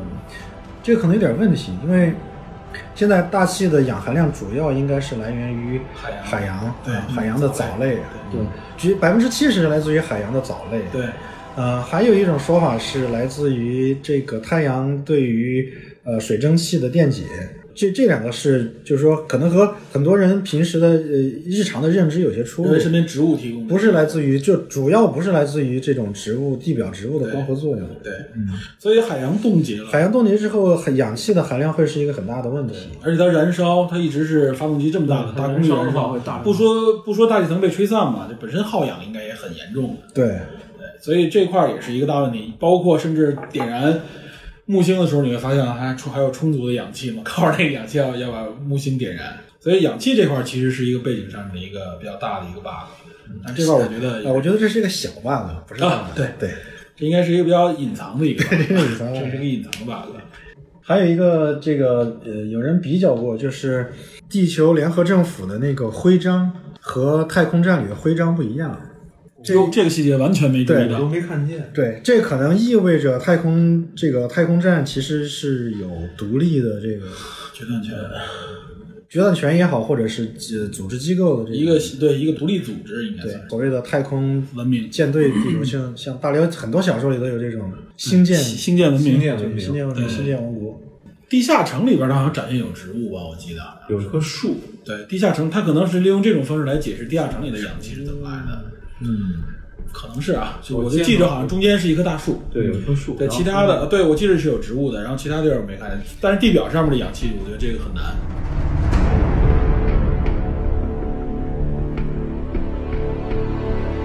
尤其是我觉得有一点啊，就是说大家吐这个槽吐吐大刘的槽，我觉得其实有一个前提，就是人类遇到危机的时候啊，这危机越大，那么政府越大，原则上都是这样。因因为这时候需要你，只有只有联合起来，你的效能才更高嘛。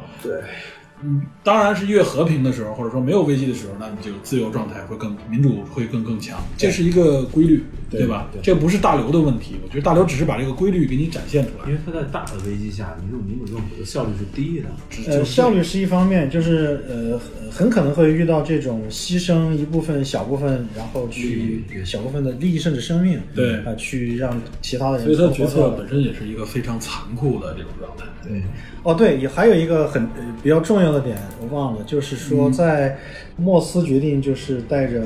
就就其其实就是逃跑了，嗯撤离了，带着空间站撤撤离。对，嗯、在刘培强跟莫斯对话的时候，但是这个地方比较傻哈，就是莫斯直接出示了五份儿这个授权书，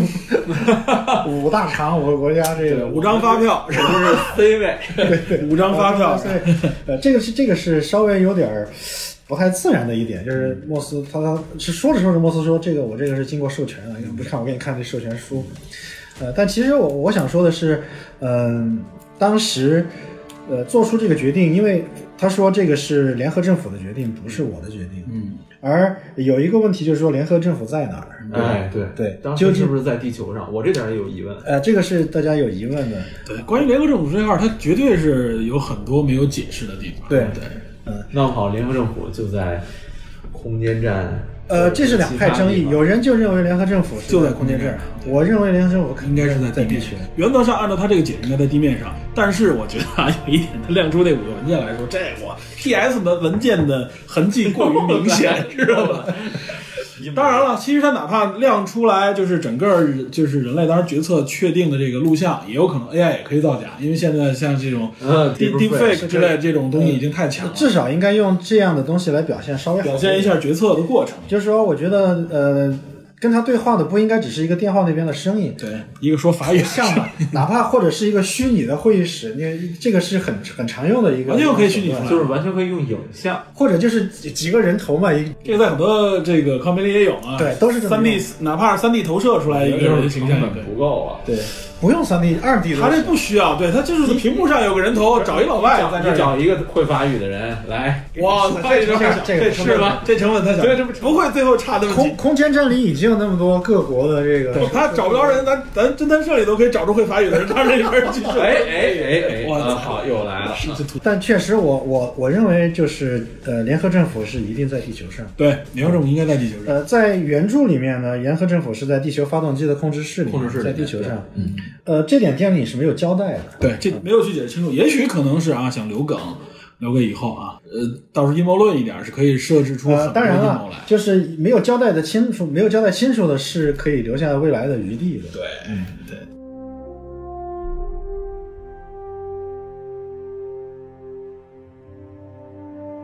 反正前面咱们其实也吐了一些槽啊，可能是在一些科学上不一定完全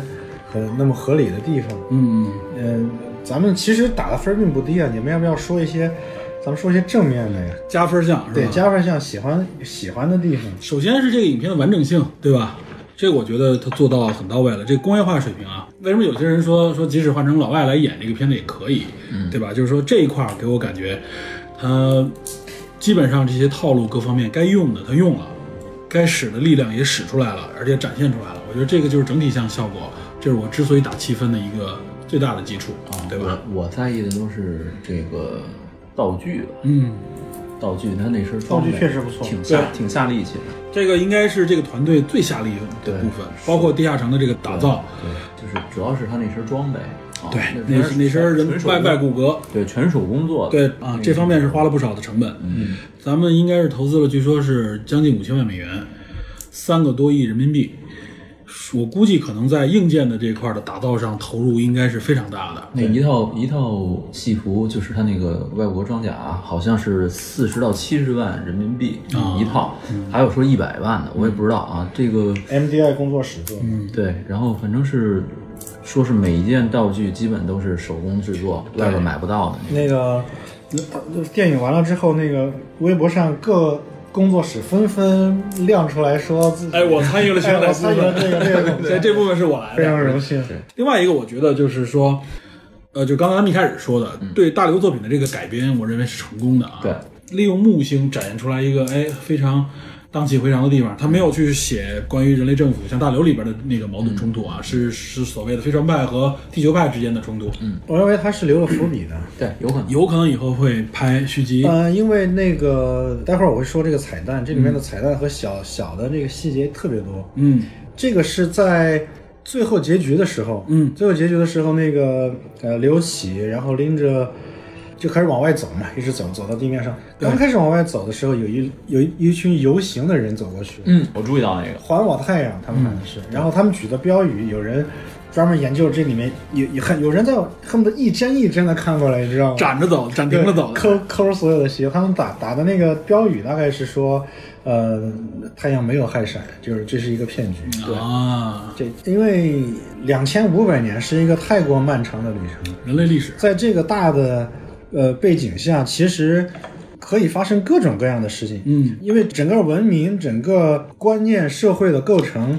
都恨不得可以翻好几茬儿。对嗯，它可以可以拍完全不同的两种形态和完全不同的两种故事。这两千五百年足够他拍各种一个系列衍生剧对出来，对对它有各种各样的矛盾可以利用。对，其实倒是有点想那像那个基地系列啊，哎。对，你这个至少至少可以说，我们这个可以向《星战》或者说向《星际旅行》系列看齐了。我可以产生大的几部里程碑电影，另外我还可以产生很多细节的衍生剧，对吧？对，它能不同的出组整个一织，套世界观。对，不同的组织、不同的人员，嗯，都可以拍，甚至有可能，哎，中间路途是不是会碰到外星人？是吧？两千五百年，嗯，而且刚才我说它这个。呃，游行这个有影射有汉军啊，实际上据说被剪掉的情节里面也是说有这方面的展现有汉军的，因为展现是吧？啊，因为我一开始从预告片开始我就有一个问号，就是这帮人带着枪干嘛呀？嗯，哎，你又没有敌人，对你随便到哪儿还要么又拎着一个这也是我要一直重想吐吐槽的，知道吗？机枪， 又拎着这个所有人枪，所有人都带着这个这个武器装备啊而且，但实际还上是加特整林个过程当中，基本上其实没有任何一个地 方要求必须用枪的，野兽不可能存在了也，对吧？呃，对对此就是说，星宇的懂有一个叛军能解释很多事情，就是嗯，第一是很多人吐槽，就是说你行星发动机这么重要的东西，整个地球围着你转，当它出故障的时候，这个火石在它周围竟然没有备件儿，嗯，这是很不合理的。对啊，呃，对此的解释，如果有叛军的话，其实是叛军是会就是把火会石派叛军去去利用是去吧去抢，嗯，或者是去去去去骚扰，去包括那个他们第一次见到那个李依依在车里面为什么那么呃歇斯底紧里张？对对也是他是被叛军给那个抢劫了。至少他遇到过这样的势力，所以我觉得这方面啊，他埋了伏笔，但真的是，其实他完全可以在路途当中，哪怕展现一个一两个角色在远处观察，对或者说是躲避就够了，对吧？这一个镜头，大家明白，哇塞，其实形式不是这样的。啊，对，形势没有像大家看上去那么简单啊，军队也不是单一的，就只是为了这个这么一个任务来的，对吧？影片还有很多值得去挖的地方，哦，这个这里面的小细节太多了。对，所以我觉得这是我们中国编剧至少应该可以达到的一个水平，就是其实我们往里边加各种各样的影射，或者说各样各种各样的线索的能力是有的，没对对对，就我觉得这个是这个厚度是有，我相信如果大家有时间去二刷什么之之类的啊，可能就像王德爸刚才说的，你可以挖出很多细节来。对，刚才豌豆爸透露了一点啊，说逐帧观看的时候，这说明，哎，我们要说这个话题，盗版问题很严重， 知道吧？这几部春节上的影片全被盗了，已经，而且很快，对，很快就上 了。哎，质量还蛮高。呃，这应该不是拍摄版，不是说手手枪拍摄我版我也据对说是只卖一块钱，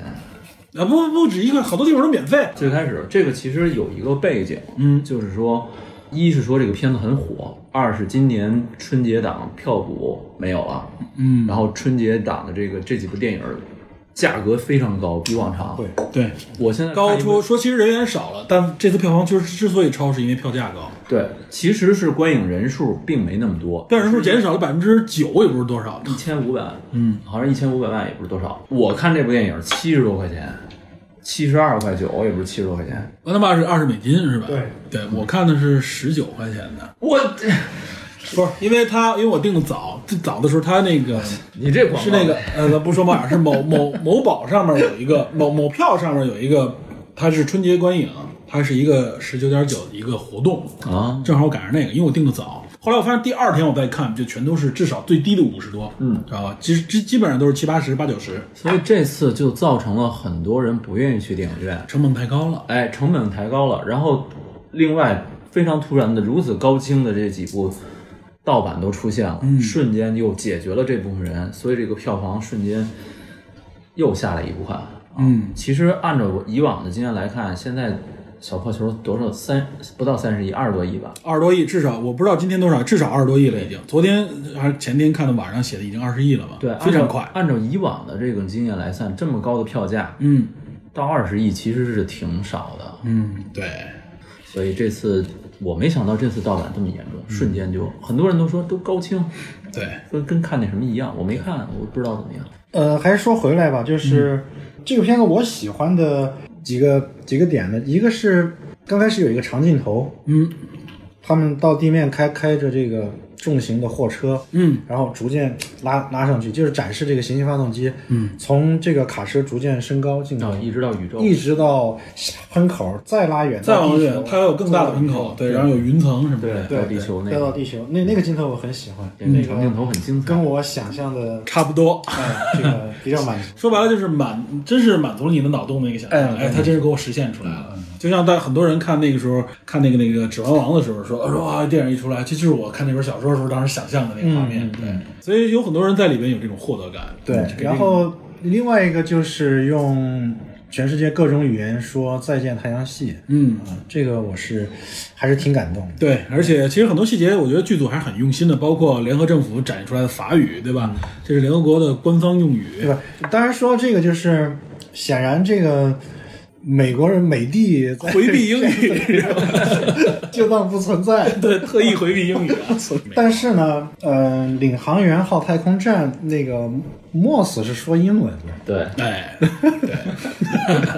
反派嘛，对吧？对，反派你说法语就不太合适，反派应该说标准的反派语言嘛，是吧？说这 boss 也是，那红色的那个眼光也是为了致敬二零一哦这个这个哈尔景天嘛，对吧？呃，他这里面致敬的蛮多的。那个其实从那个太空太空站这个镜头一出来，啊这个形象就是二零零一里边的一个非常经经典典非常对经典这。个然后我也是看那个，他最后进入到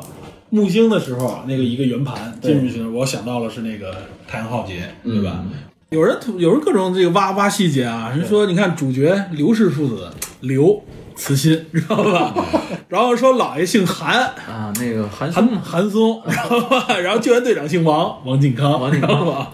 韩然哦后说机房里牺牲的老何何西西，我操，说把这四大尖儿全给举出来呃了。那个这种细节很多了，嗯像他的那个最后那个广播，呃韩多多广播让去就是大家回来去去帮救援忙去队救啊到的达时候嗯顺序，到达顺序是跟那个汶川地震，嗯，对，汶川地震哎，，对，说救援队的那段顺序，先第一是好像日日本日日本对韩日本国对是吗日日韩先然到后还了，有俄罗斯，这都是用心思的一细节比这还要多，嗯就是最后是差那个最后还差五千零一十二公里，嗯或者说五幺二，嗯，哇塞，五千零一十二嘛，五对幺，差五千零一十二。然后因因为你你如果单独这个数据的话，你你很看上去比较牵强，但嗯是既然你到达的这个救援的救援的顺序跟当初的那个救援队是也是完全一样，嗯哦那就不是那就抢很明显了，有那就对不峙是致敬，这是致敬，对，这是致敬还。没完，嗯，刚开始在那个电梯那一段死掉的那个队员叫刚子，嗯，他说了句“刚子没了”，嗯，刚子是那个天津大爆炸里面第一个去牺牲世的那个牺牲的消防员。消消防员就是然后后来在那个救援队，就是大家去帮忙推那个撞针的时候，中国的那个队员叫李李刚还是李志，反正也是当时天津，滨海那次呃，对对就是滨海那次对所以是是是很明显的。有很多致敬，对这个我觉得特别特别好，剧组真的是非常用心很。用心。我觉得这个这剧组绝对下心思了啊，这个确实，但如果不说，很多人意识不到。还有据说关于 那个都吐槽的那个忘不掉那句口号，知道吧？亲人两行泪啊，天然两行泪那个口号里边，其中还有说韩子昂就是那谁驾驶那个车的时候，是有一句说韩子昂违规操作扣十二分儿， 然后扣分儿系统当时还存在，知道吧？就是我们能感觉到强大的这个交通委的这个势力，知道 这吗？算什么？那个居委会过年发饺子，居委会还在居委会我我没看着那段儿，还有聚会是吗？细节细节，那好多细节，好多细节，包括他交代很多事情是通过刚一开始介绍整个大背景，嗯，太阳害闪，然后这个联合政府成立，流浪计划启动，他不是有很多电视画面嘛？嗯对那个电视画面的小字，嗯，交代了很多东西。对，，教了很多信息，那很丰富。但但这种东西怎么说呢？它带来了很多话题性，但是你看电影的时候，你是绝 对稍纵而逝，一下就过去了。尤它其只是能第成一为点，对由它只能成为你助推你对这个影片的认可度的一些细节点，但一下就过去了。我相信这里边有一部分细节是非科幻迷、非大流粉就体会不到的内容。嗯，对，反但反正这个这个片子其实是值得回味的，嗯，它有很多对，就而且我相信啊，当这部影片提升到一个话题性的时候啊，嗯，它里边很多元素也就会成为话题性当中你要去寻找的话题点了，对吧？嗯对，总而经典经典就会成为这样的经典。对总的来说还是一个呃非常好的开端。对。对，嗯所以这个是这个影片里边，我们刚才说了啊，有无论是软性上面我们一些评述，还有硬性上面的一些评述啊。其实我们之所以评述它，简单评述一下，啊是为了照顾后边咱们要说的最大的这一块儿，就是这部电影引发的这个话题。这个是真的是连锁反应，引发出的话题越来越大了。然后这个影片啊，咱们刚才不是说了好多情怀，咱们就说是沿着大流说啊。首先，引发了一大群人啊，我我是没想到的是对大刘的这个这种轰炸型的这种抨击啊，有有一部分人是特别维护大刘，说大刘这个想象力如何如何多丰富，然后呢这个鸿篇巨制如何多牛，然后这一人肩起整个的中国科幻大旗，有些人这么去吹。然后另外就有一批人站起来挑战大刘的宇宙观、人生观，甚至认为，就像你刚才说的，说大刘的这个写法，它体现出来，首先他是一个毛派，然后另外呢又说他是一个啊，这个甚至是上升到了纳粹主义的这个角度啊，法西斯美学，那对他跟法西斯对还不完全是一回事儿然后稍微婉转一点，就说他实际上是社会达尔文主义，知道吧？也有我我甚至在群里边跟一个人聊的时候，他说啊，大刘是个毛粉，怎么样？然后说说，我就问他，我说你觉得毛派毛本人是支持社会达尔文主义的吗？这和毛的自己的态度是完全相悖的。但是那些人就说我不管，反正我认为他就是这样，这哎也这就这是我就是不有管这点个这事儿特别明显。我是觉得这有一点点怎么说呢，就是超出了对偏激超出了理性讨论的范围对了啊。偏激，对，后来我分析了一下，我是这么觉得啊，我相信这些人不是直接针对大刘来的态度，也不是针对电影本身，他实际上他针对的是喜欢大刘和捧大刘的追那捧大刘那对会儿那那波人，包括啊这个抵触，对，包括是那个上一集咱们谈的上一集里边，有些人对我对这个星际穿越的这个态度的这个抨击，知道吧？我没抨击，我只是不，觉得你这包括个咱们在二群里边聊的时候，我发现有些人其实质疑的不是诺兰，是啊质疑的是诺吹，知道 吧？所以我必须澄清，我不是诺吹，哦呦哎呦我是一个比较理性的人，知道吧？ 我只是觉得这部影片达到了我的一个是吧，我认可的角度。好好挺好对，所以我觉得理性的来看啊，就是大家的这个情绪，我认为反对的也好，支持的也好，我都能理解。而且很多人，其实我认为啊，客观的说，他不是针对大刘，他是为了针对那些他们认为的疯狂的拥护者，他想利用这种方式来刺激你，或者说来警醒你。说到这点，我突然产觉生得出来的一些态度，嗯那部分就是吹捧，就是说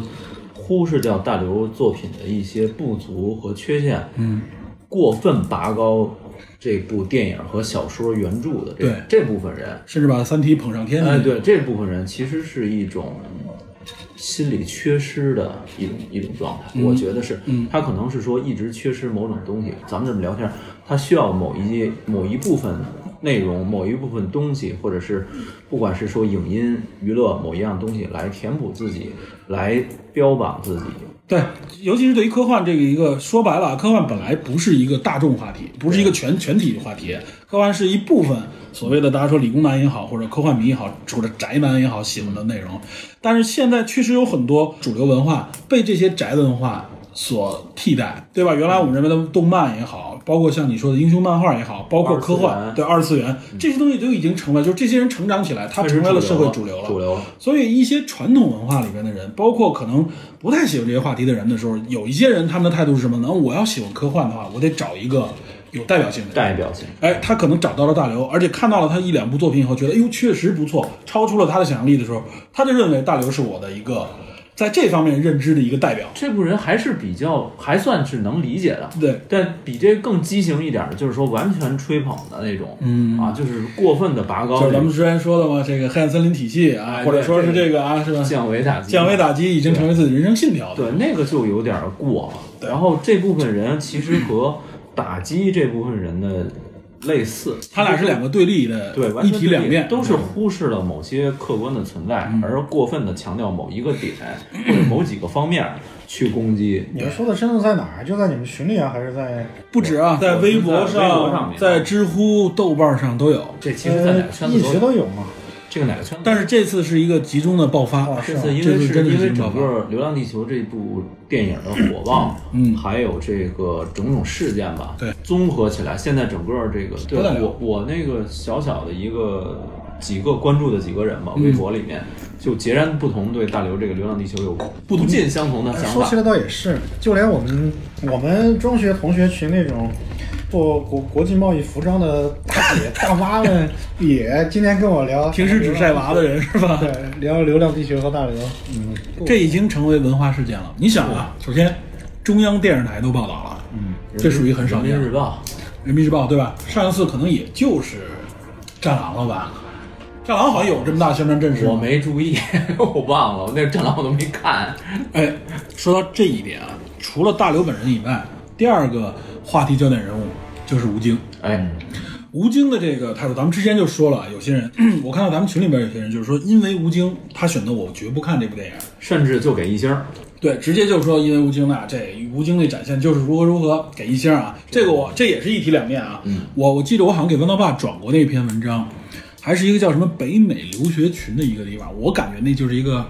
半官方账号啊。他上来吹那部影片的时候，他完全就是你看啊，每个镜头他给你他给你分析啊，说这个体现了是中国人如何如何如何。对。这是中国人怎么怎么样才能引领世界？然后他为什么说，他甚至说，你看这个日本人不行，这个美国人不行，这个中国人如何如是何北？美留学生日报吗？对对对对对，那个是一个著名的营销号。对啊，我是觉得啊这种节奏带的啊，就是它反而会增加一些人对这部影片的反感。那个那个别的我不知道啊，那个账号发过假消息，所以不能全信。但是那篇文章引发的这个转发量非常巨大啊！我觉得他那种影片，我甚至认为他是不是在故意黑这部电影，把这部影片完全拔成了一捧杀个嘛对民民族主义型电影，捧杀啊我说到这个不好说，那部那个号其实挺挺红挺端的，大的对，对，嗯，说到这个，我确实看到很多，嗯、对于《流浪地球》非常，呃，捧这个电影的，呃可能绝大部分的捧，呃，都来自于这个民族化的表达，没错就没错是认为它是代表了民族中呃主义的中国人中中国人的如文何化，对，他们会列举这个电影，就是来来表示中国式的科幻和好莱坞式的有哪些不一样，嗯，啊、有哪些打破了好莱坞的这个垄断的这种角度。呃，垄断的角和他的整个手法，比如说，嗯他们认为有有一个经常说的点是，他是不是一个个人英雄主义？他嗯展示了集体主义集体主义，他为了展示家，为了为了国，啊哎，嗯，还有一个点我非常吃惊，就是上上一次咱们聊的时候，我都没提这个，因为我觉得不是特别重要。很多人认为《流浪地球》代表了呃东方式的、中国式的对于故土、对于家园的眷恋啊，就说是带着。家走嘛。对对对，当这这个个其实来源于郭帆的一个访谈，呃，这个这个说法其实很早就有，呃，不用郭帆访谈，在嗯对嗯在大刘这作品有的时候就嗯这对小说写出来的时候就有这个评价，但是我看到是非常吃惊的，大刘自己看到也非常吃惊。对，就说呃，很显然他自己是没有往这个角度去想。对，他完全是在一个，就是说，在所有你们逃脱灾难的时候，我这想法是最特别的。对对对，哦，他这时候我就觉得带着地球这很酷嗯啊、呃这个有一种呃震撼人心的美，嗯呃，我我就想表现这个东西，嗯、然后有人把它解读为这个就是中国人对于故土，就是死也要带着这个自己的家园，这个其实就这个忽眷视嗯恋忽视。大刘自己是很吃惊的，我我看到也很吃惊，因为我也完全没看出来这个 还有这一层的解读。但真的是啊，这个东西作品一旦出来，这解释权就不归但是作者所有。但是这个说法现在非常主流，对就是在很多评价里面都把这个拿出来作为一个主要的点来。我只能我说相信这不是大刘的想法，对我相信啊，我关注的无论说是朋友圈或者微博啊，我看到的应该是和我价值观取向类似的人，我都能看到这样的信息。对，那我相信可能在一些，我相信一些普通电影观众里边，他可能看到的百分之九十都是这样的一种情绪在里面。嗯就是太空战狼嘛，咱们说的当时这个别拍成太空战狼，但他们认为这就是太空战狼。这哪儿太空战狼了？我说我的妈，你配外星人 了吗？但是你知道吗？有些人就认为他是太空战狼，然后呢，有些人就认为这部片子因为他是太空战狼，所以我我要咱就给一星儿哎对对，这就就已经完全大家大家已经在脱离开影片现实的情况下去在讨论这部其电影。实有一个暗含的背景，就是说官方的宣传哎，对，在某种意义上给起这个到了一片种子正反作用。对，创造了一种反而起到负面的一点一点作用。对我们来说是负面，对对呃，对，大部分观众来说可能是正面这。就是官方的这个宣传语，其实不完全是电影想表达的意思。嗯，我我看了一下是人民日报客户端啊，嗯，对他那个里面说的那个理论，就明显跟你感觉理理解是不太一样的，就完全一个另外一个角度解读是不吧太？一样的。这就是我们说的嘛，一部作品出来之后的解读，这个不归他所有了，不不归对你说什么也没用。对，但是因为它的影响力和它的官方性质，很多人可能就会认认为它的这个解读是官方方的声音，对哎，进而就会对这个部电影产生生一个曲解，甚至固定的看法，对，甚至是一种成见。这个时候，他这种所谓的异星，嗯，甚至迁怒于豆瓣儿，嗯，甚至迁怒于吴京，嗯，等等等等，就都会出现了。不要说他们了，就就波米他们的影评里面波米一下没有，嗯他就认为这个是太空战狼太空战狼，对他认为只是说他表达的没有战狼那么直白，那么赤裸裸。藏着就是。对，他说是藏着，他表达的更以含蓄、更手更阴险的手法更太更阴了是嗯吧？但是波米作为一个影评人，他应该知道这部电影的诞生就跟中影局有直接联系。啊这部电影其实跟《流超新星纪元》和《微纪元》三部电影，嗯，是最开始中影局找到一些著名的导演，嗯，和演员问谁愿意拍这三部，选一部。那些大牌导演说中国科幻没有这个能力，这个市场不够，工业基础不够，没有人最后辗转到了郭帆手里。郭帆是一个当时只拍过《同桌你》和咱和们这说过个呃《连接历险记》这么一个不算著名的导演，郭帆就想赌一把。小导演赌一把，哎，他其实立项的时候就跟中影局有有直接联系。嗯啊，你不能说他抛开说这个层面，对吧？因为你你你审批最起码得有，对吧？ 嗯，又是说有一点政治任务那种感觉。对，波米有这么的人具体的呃论据就是主要是三个点嘛，如果我我记没记漏的话，嗯嗯，第一个是嗯。呃吴京会强调说我：“我中国航天员是吧？我是中国航天员刘嗯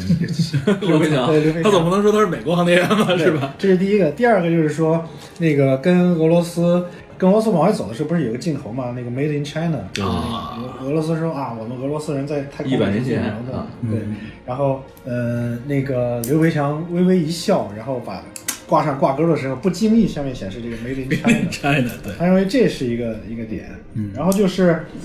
最后韩朵朵去喊话的时候，嗯他认为这象征了就是说，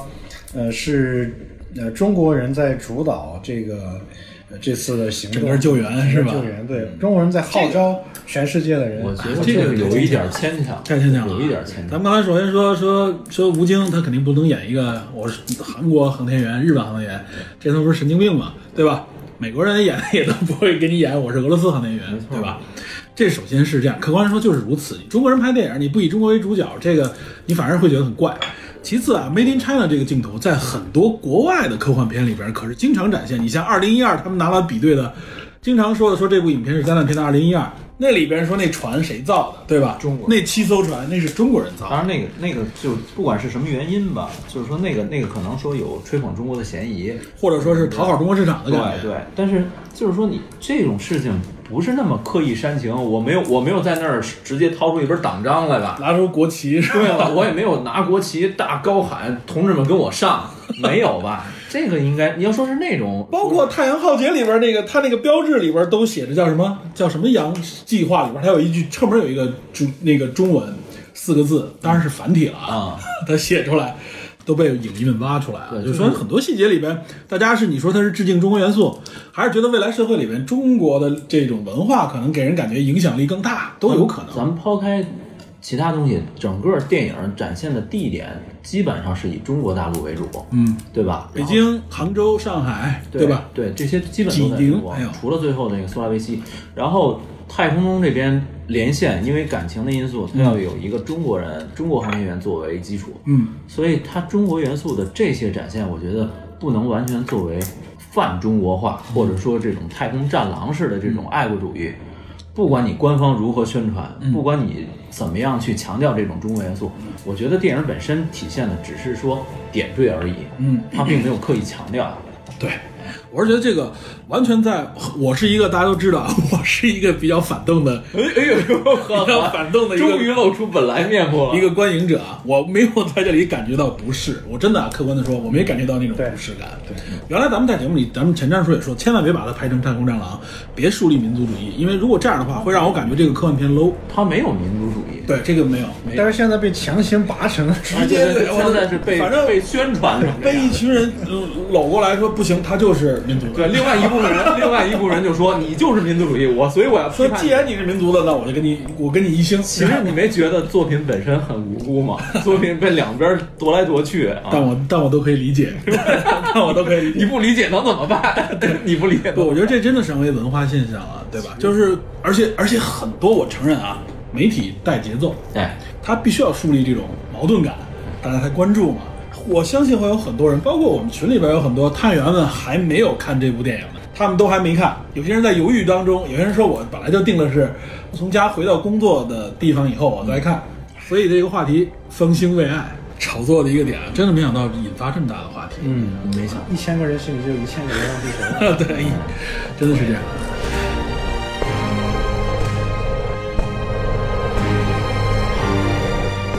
然后还有一点，刚才你说到那个，大家都在说的一点，我也记得很多人转发给我说，就是说《流浪地球》是一部灾难片，不是科幻片，对吧？我是觉得啊，这个你如果财你新网也也是对财财新网、财经行业，财经网对财经也说了，如果你作为一个评论者来说，你先把它说说这不是科幻片，这是一个灾难片的话，你想一想，他为什么要这么去说，对吧？你琢磨一下这心态，就是我先把你从根儿上，我先否掉你，扣一帽，以防我说你这片子的 问题的时候，发现没有太多立论点，对吧？我是觉得啊这是不是科幻片这一点真的太简单了。如果你认为灾难在这里边是第一性的，科幻是第二性的话，那我只能认为你不是一个科幻，你没看过科幻电影，对对吧？所有的科幻电影几乎都和灾难有关，差不多。对吧？为什么说二零一二是灾难片？说这部影片就是科幻片，他们俩本质的区别是什么？我们就是从它的这个设定上来能看出来的，对吧？二零一二建立在是一个现实基础上， 二零一二年引发的一个大灾难，所以我认为科幻是第二性的，它的这个灾难是第一性的。而且它更多的镜头直接展现的是灾难的毁灭嘛。对，它是这种对抗灾难。然后像这个我们的这个《流浪地球》，首先它的大背景是架着地球走，这是第一性的，对对吧？这是刘慈欣这个作品之所以吸引人，就是说他能架着地球走，这是吸引我看这部科幻作品。看这个电影的一个原动力，嗯，这也是科幻作品的一个打动人的点，就是我给你一个不可能的设定，然后我想看看你在这个不可能设定之下，你如何圆你这个不可能。怎么让它变成可能？对，就是你的逻辑自洽怎么样？这就是看科幻作品的最大乐趣嘛。就是我操，我我鄙夷你这，你这实现不了。我看我倒要看看你怎么实现。《三体》也是嘛，哇塞，三体人这么强大，地球没活了，我看看你三中地球人最后怎么活下来，对吧？实际上就是带有了这样的一个疑问来看这个电影，这个就是很简单的一个定义嘛，对吧？你如果你非要说说这就不是科幻片，这就是灾难片，那我觉得你其实不想跟我讨论细节里面关于这部影片的一些内容。我看那个是财经吧，说是就是说他他好像是说以这种就是咱们刚才讨论这些 bug 入手，嗯，说它有多么多么不科学，嗯嗯来入手来否定它是科幻片儿，但其实恰恰科幻片儿才，咱们上一集节目说来着，对科幻片儿本身就是带有虚构的，它本身是不可能完全跟现实生活中的科技没有对任何一部科幻片是能够完全符合现实的，符合现实就不叫科幻片，那就叫现实影片。科幻片儿不是科学纪录片儿，嗯，不是科教片嘛？对，它也不是那种，它也承载不了这种东西，它只是引发你对科学的兴趣，对，然后让你去关注。这个好比咱们原来说过嘛，嘛，说我这部影片叫《超人》，你跟我讨论超人为什么能飞，超人不能飞，它不合理，为什么那么大力量，它不合理。那这事儿，那我嗯那没没法就不叫超人，就把超字去，它叫人，你知道吗没法聊了就对，这个我觉得这就是属于回避哎核心其问实题。就是什么，我遮住眼睛，我就跟着，我就我这么不看说我不我看就这么说，哎，就这么这样，就是必须这 样，这就没法聊了，这就，这不是理性讨论。对理性讨论，我觉得这这这一点大家先明确啊，就是说我们拿它，而且为什么有人说质疑说，还有一点啊，说说这就不能说它是什么科幻元年，对吧？你就不能说它是重启这个科幻的这个重启之作，科幻元年是这样，我搜了一下这个。这个这历年来的这些科幻作品，嗯，一五年的时候就有人说是科幻 元年啊，然后呢，一八年可能说《流浪地球》现在基本上是去广泛范围内被认可了，对所以科幻元年这个这个概念又被重新提出来对了，而且比以前更瓷实一点儿，对，首先这里还有一点，我记得咱们群里边那个谁 AI 也说过，我觉得他这说这点就是我想说的，就是它是不是科幻元年的影片，不取决于这部影片的好坏啊。它即使是科，它站在了这么一个时间点上，它可能是部烂片，嗯但在历史上它是这个位置。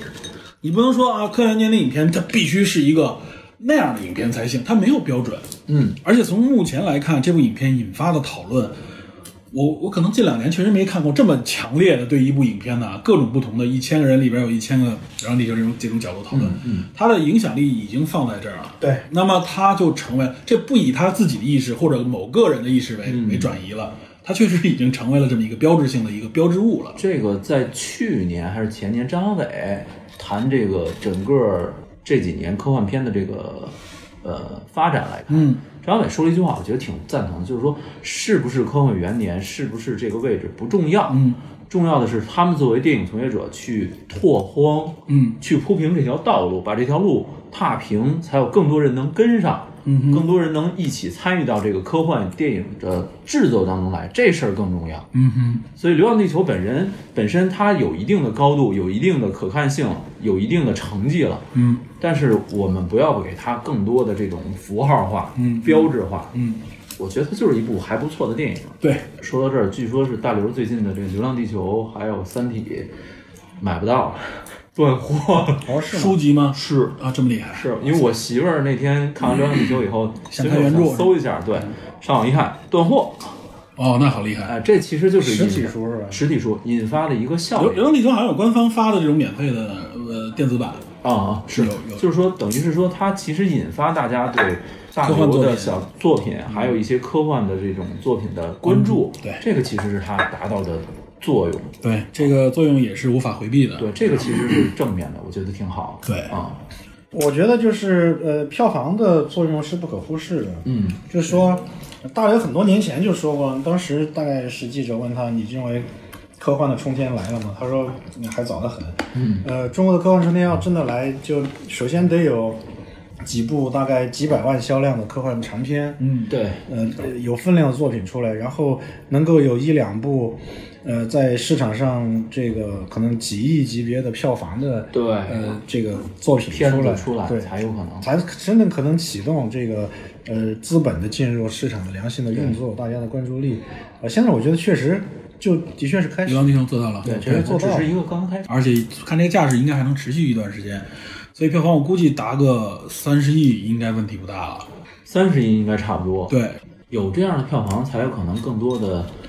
老板们才会投钱啊，对对投钱才能有更多的电影就才诞生，像就像你找老板找投资的时候，你说的故事，人说你这个故事你没达到我那个视野范围内，你说再天花乱坠，我也不可能关注对。就是他关注老板，你给我一个案例赚说钱嘛，对，很简单，现在主流老板都是这样，很简单，你告诉我啊，比如美国，嗯，同样的 case，它现在已经市值十个亿了，OK，那我可以认为你只要复刻它那个，你也是十个亿的这个标准。嗯，如果你跟我说国际上没有，我这是第一个，对不起，我对你不感兴趣。他为了保险嘛， 对他，这是一个标准的投砸资手风里格，对它必须要它依靠的是一个复制这个成功路径的这么一个他是要方式。赚钱嘛。对，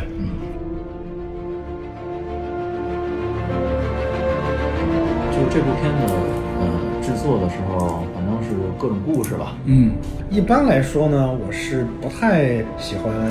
这种强调这些。呃，对，去强调我们当初多苦。所有电影都这样。对，对，呃，但是我觉得这次因为科幻电影尤其不容易，对就是它的中国科幻电影，中科幻尤其不容易，嗯，它的难度比别的，呃，比比如说比动画，我觉得更要还要更大一些，难断难太多了。难太多了，所以呃，确实还是值得一说的。对，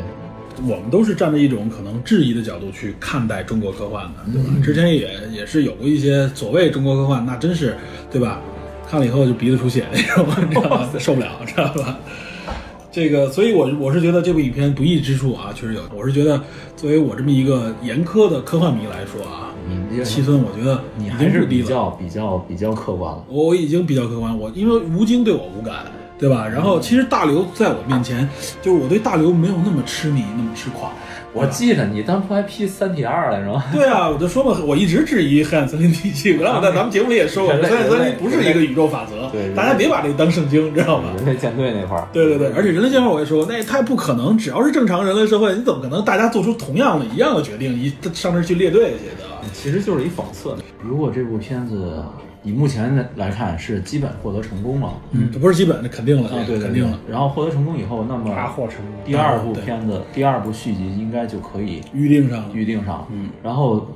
借着这个整个《流浪地球》宇宙的这个基础设定，一些呃影音，甚至舞台剧，甚至是漫画，嗯啊，现在已经有同人小说了。啊，对啊，这种这一点我觉得多挖掘。对，其实这样的话能够带动大家热情，然后整个的这个嗯呃，它科的幻文化话题性确丰实富起来。来了，包括有很多网上的人已经去去做很多周边，嗯包括一些卡车我看到有画儿什么的对画儿，嗯，我觉得这块儿也是国外科幻电影的一个真正实力的另外一点，就是它周边是有很多可以带动起来的部分嗯啊，消费。你像比如说漫威系列，哇塞，它的周边啊那消费起来，对吧？就一个买钢铁侠的一个模型几千块钱很正常，对吧？什么星战里边的一个千年隼啊，买不起。对，那个真是太贵了。包括你像宫崎骏的这种系列都是。对那么我们中国，我是觉得科幻里边你要建立科幻宇宙的话，你就得周边跟上，包括甚至游戏可能都会有啊。你这个周边元素够多，其实这些方面反而是片方、版权方能够赚取更多利益的地方。这是一个成熟的商业电影的体现。对啊，其实国外光靠票房并没那么多，它很多都是卖周边出来的。对，尤其中国的票房，你想想中国的票房分账啊，像国外它还好，就是片方能拿到一半多一点儿，嗯对对吧？然后中国这边首先你能拿到将近一半儿，但是里边儿包括给电影协会的电，影包括交的协会税的，税，然后还这就将近有百分之八了，就还要给院线。对，呃院线，尤其是中国片方这块儿啊，就有一个吃亏的一点，就是影院方在中国，影院方是一个大头，大头影院方自己就是全票房百分之二十拿出来干什么？房租，哎，这是咱们的一个特别大的弱环。没错，呃，美国据说只能也就百分之五左右啊。从这里我们也能看到高房价对中国经济啊，对中国文化的影 响和咱破国坏。那期了，我们。 不是真的在是这这儿等样。着呢。对，我觉得国外的大本儿在哪儿？在人员成本上，哎，它的成本高，但中国这制作费他妈是房租最多，我的。所以很多人问说，为什么这电影那么多还是亏？对它它其实不是，从投资的角度说嘛，说你必须达到二十亿以上才能开始盈利。对，然后呢，你达到多少多少亿以后，最后那个钱你最后算出来，可能能拿到就是影片方北京文化什么能拿到一两亿左右的这个利润，已经非常高了。但是在股市上，据说已经有了可能将近二十亿到五十亿左右市值的增长。然后据说是投资了呃《疯狂外星人》，包括像《喜剧之王》的那个公司，那就是春节过来一开盘，好像就跌下去了。肯定不行了。对，这两边这立刻能看到立竿见影的受票房的影响啊，这也能看到啊，电影投资还是啊、这个风险非常大啊谨慎。对，这个我相信啊，科幻片是被燃起来了啊，嗯我估计可能啊，随着这个点的开始啊，烂片也会增加，可能啊，在科幻片上面颗粒无收的没有我不会不会少见，是我吧？现在我现在已经嗅嗅到几步的这个味道了。嗯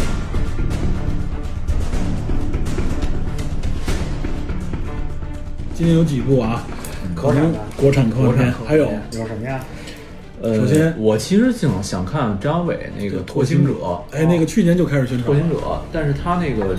从去年的访谈一直到现在，张伟那边反应就是没钱。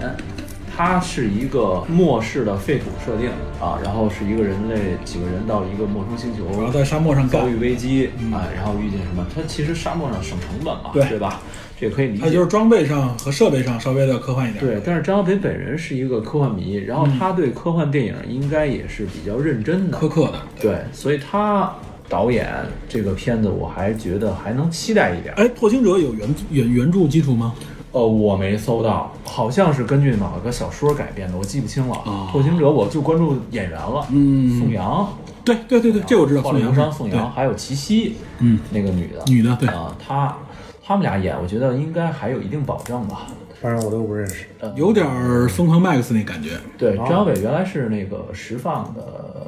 第十放映室的那个撰稿人，对，说据说是从影评界直接跨入到导演界的一对，个，后来是影评人嘛。对。哎，是不是你们以后也有这个？没咱们三个可以可以组一个，到时候可以拍一个啊科幻科幻口播剧。 哇塞，嗯口播剧、广播剧是吧？ 对，这是我今年这些科幻片唯一期待的一个，就是国产科幻片啊。啊，唯一就是说还有几个别的是吧？还有几个其他的，就是我觉得呃，大家知道你不太感兴趣是吧我个人是不太感兴趣。嗯，有一部叫《上海堡垒》，上海堡垒，上海堡垒嗯这这个个听说过。它只要上海那个有点废墟的那个设定，嗯对对对和这个影片有点关也联。出了一个先导预告，这个导演是谁啊？嗯滕华涛。然滕华后涛是演那，就是导《失恋三十三天》和《等风来》那个，哎哎哎就是小妞电影。前两天这个发行方挖了一个深梗儿出来，挖了一个深梗儿。这滕华涛其实还是跟科幻电影有那么一点联系。他母亲叫翁路明，嗯，翁路明是《霹雳贝贝》的导演。哇塞，滕华涛的人人家是科幻世家，原来是在这儿连上 对的。，然后我觉得宣宣传方把这个梗挖出来，就是有点强行联系科幻片儿了。但是这个我觉得也可以一说嘛，这人科幻世家他妈拍《霹雳贝贝》，这我那啊呃还有我当年《霹另雳贝贝》的电视里边，我至少看过两哎遍。 然后主演是舒淇和鹿晗，我就觉得我对我对主演确实有点肝颤，对我就尤其是觉得对我对鹿晗有点呃就稍微确就实舒。淇还是一个不错的，需要需要能够好一点导演能带出光彩。鹿晗在，我是觉得啊，作为鹿晗这样的明星，如果鹿晗听我们这个节目的话，哎，不太可能，你想太多了。或或者有他的粉 丝，我是觉得像这样的演员，如果想在科幻片或者说想在一些影片里面突出自己，他要打破自己的明星形象去拍才可以。但是中国的所有演员几乎不打破自己的固常形象，偶像小生是不会的，很多主不流扮演员丑是吧？对很多演员也不打破，扮丑是最直接的方式。很多演员也不打破啊。这点我是觉得中国演员最欠缺的就是这一点。不是，我觉得分两方面啊，嗯一方面题材所限、也不太可能。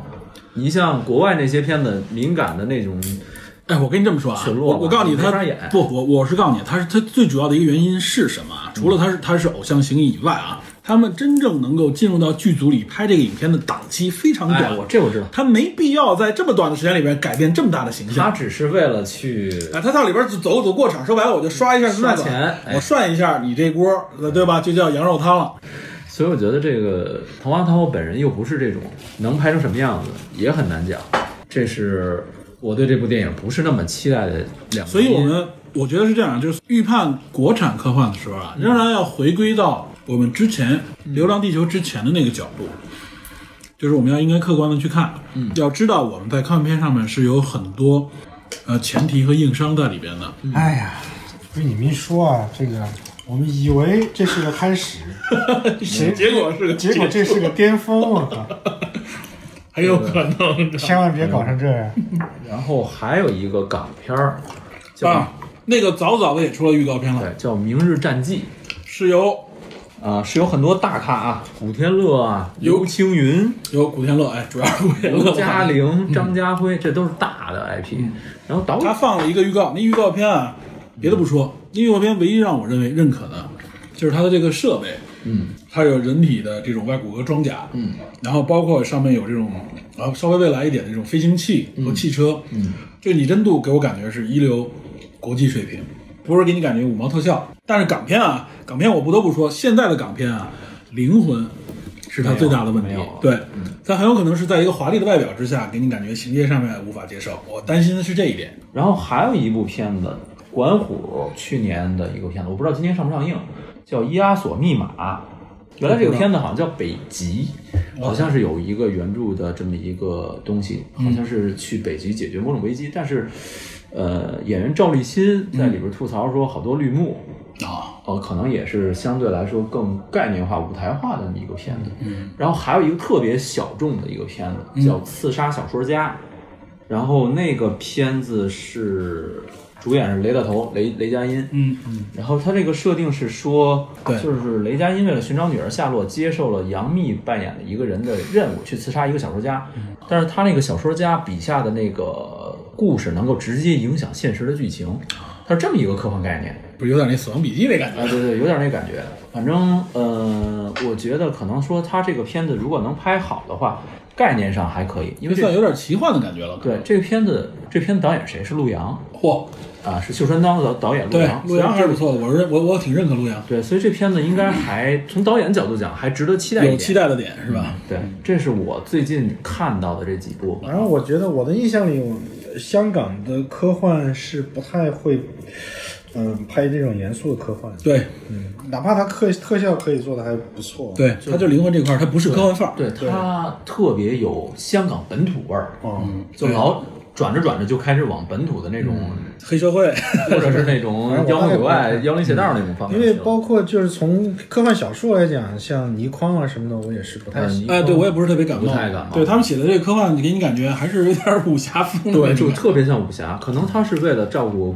港、香港本威地威的斯理系列本土的这种这种这种感觉。倪匡从他自己的呃观念上来说，他他他曾经嘲笑过，他说那个所谓什么硬科幻，他认为是一个很可笑对的。他对技术性的这种东西不太开眼对儿。他，他他是他是他没有那种敬畏感，像像大刘就是说，对于宇宙，呃，他有一种像宗教一样的敬畏感。哎，你说的这一点就是啊，就是很多人吐槽大刘说他是集体主义，什么什么这个主义社社会达尔文，我觉得都不准确。是我觉得唯一说大刘有主义的话，你可以给他扣一帽子是什么呢？他说科技至上主义，啊，他确实是比较理性，嗯，而倪匡就是他完全刚好相反，他是完全没有敬畏感的，他就是在玩一下。大刘他们这一批作家还是分阵营的，嗯，因为他他曾经专门写文章批评过，呃，大概八九十年代的一些大陆的科幻小说，就他认为他们也是缺乏这种对于宇宙的宏大和深邃的敬畏感。他就举了些例子，他就说他，因为他刚看了大概某一部什么科幻世界又登了一篇，然后他就说当时他写的是一个追逐战，就是这个大概是星际海盗在前面跑，啊这个星际战警在后面开着飞船追，大家飞过了一个又一个星球，然后突然觉得前面不对，又一个急转，然后又飞到下一个星球，到底在找哪个星球落脚什么的。有有一些很宏大的问题，因为宇宙太大了，而光速相相比宇宙来说又太慢了。嗯嗯、这这是一个最基本的设定。所以在星际之间的旅行，就现在我们知道的，它它是一种很残酷的美。嗯动辄成千上万年的这种这种征途，你想最近的比邻星，咱们说四点二光年，这是一个极长极长的一个距离，对吧？这已经基本上屏蔽掉了所有你能感知到的短时间之内的文化的存在了。以我们目前的对这个几十代人扔进去，你是你可能你根本就连连个距离，连一点点距离还没走完。光速这个屏障是无人能够超越的，只有啊利用虫洞 星际穿越嘛，是吧？来了啊！对，每一集说一遍这个叨我唠一哎我遍。没冤 冤枉他，他还说他自己不是诺兰吹。 我本来以为说虫洞不要引到星战，你说 六马又碰到又碰到星际穿越。有关星际穿越啊，大家要忽略掉诺兰的存在。我有关星际穿越啊，Peter 一定得聊，而且不止聊一期， 这这 flag 七期都立，然后我操不断的堆高大家的想象，你知道吗？ 是这样，因为我们聊科幻，我们不能，我们绕不开科幻的顶峰。 又来了，又来 了。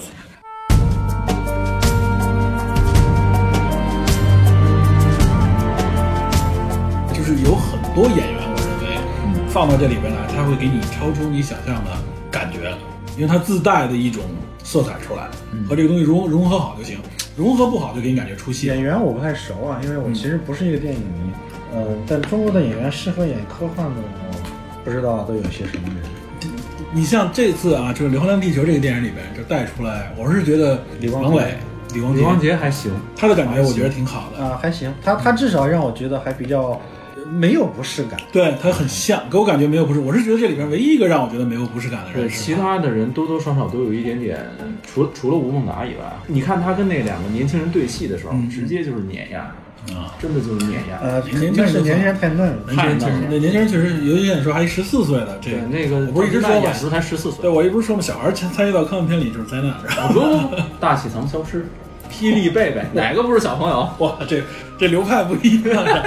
你要我以为你，我以为你要说 AI 呢，你得 AI 里边是一个小孩成你长得这么想啊，就是说哎，对 AI，八十年代那会儿，科幻小说被定义为儿童文学，嗯，那会儿诞生的很多的，主角都是孩子，哎，对，影视片儿，小灵 通，小小叮当，小红人儿是吧？对。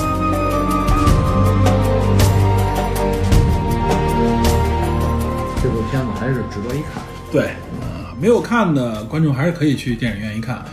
呃，这个主旋律没有大家想的那么的强硬。你说它有没有主旋律呢？可能会有一点，但是真的我们是觉得这部影片没有去弘扬所谓的民族主义啊，嗯，也没有，我认为没有出现所谓的太空战狼这样的情节，没有，哎没有。对，然后我们诟病它的地方是我们觉得人物这块儿它还是缺少笔墨，缺乏立体感。但是呢，得到一些信息就是说，它可能人物这块儿是剪切掉了一些信息导致的。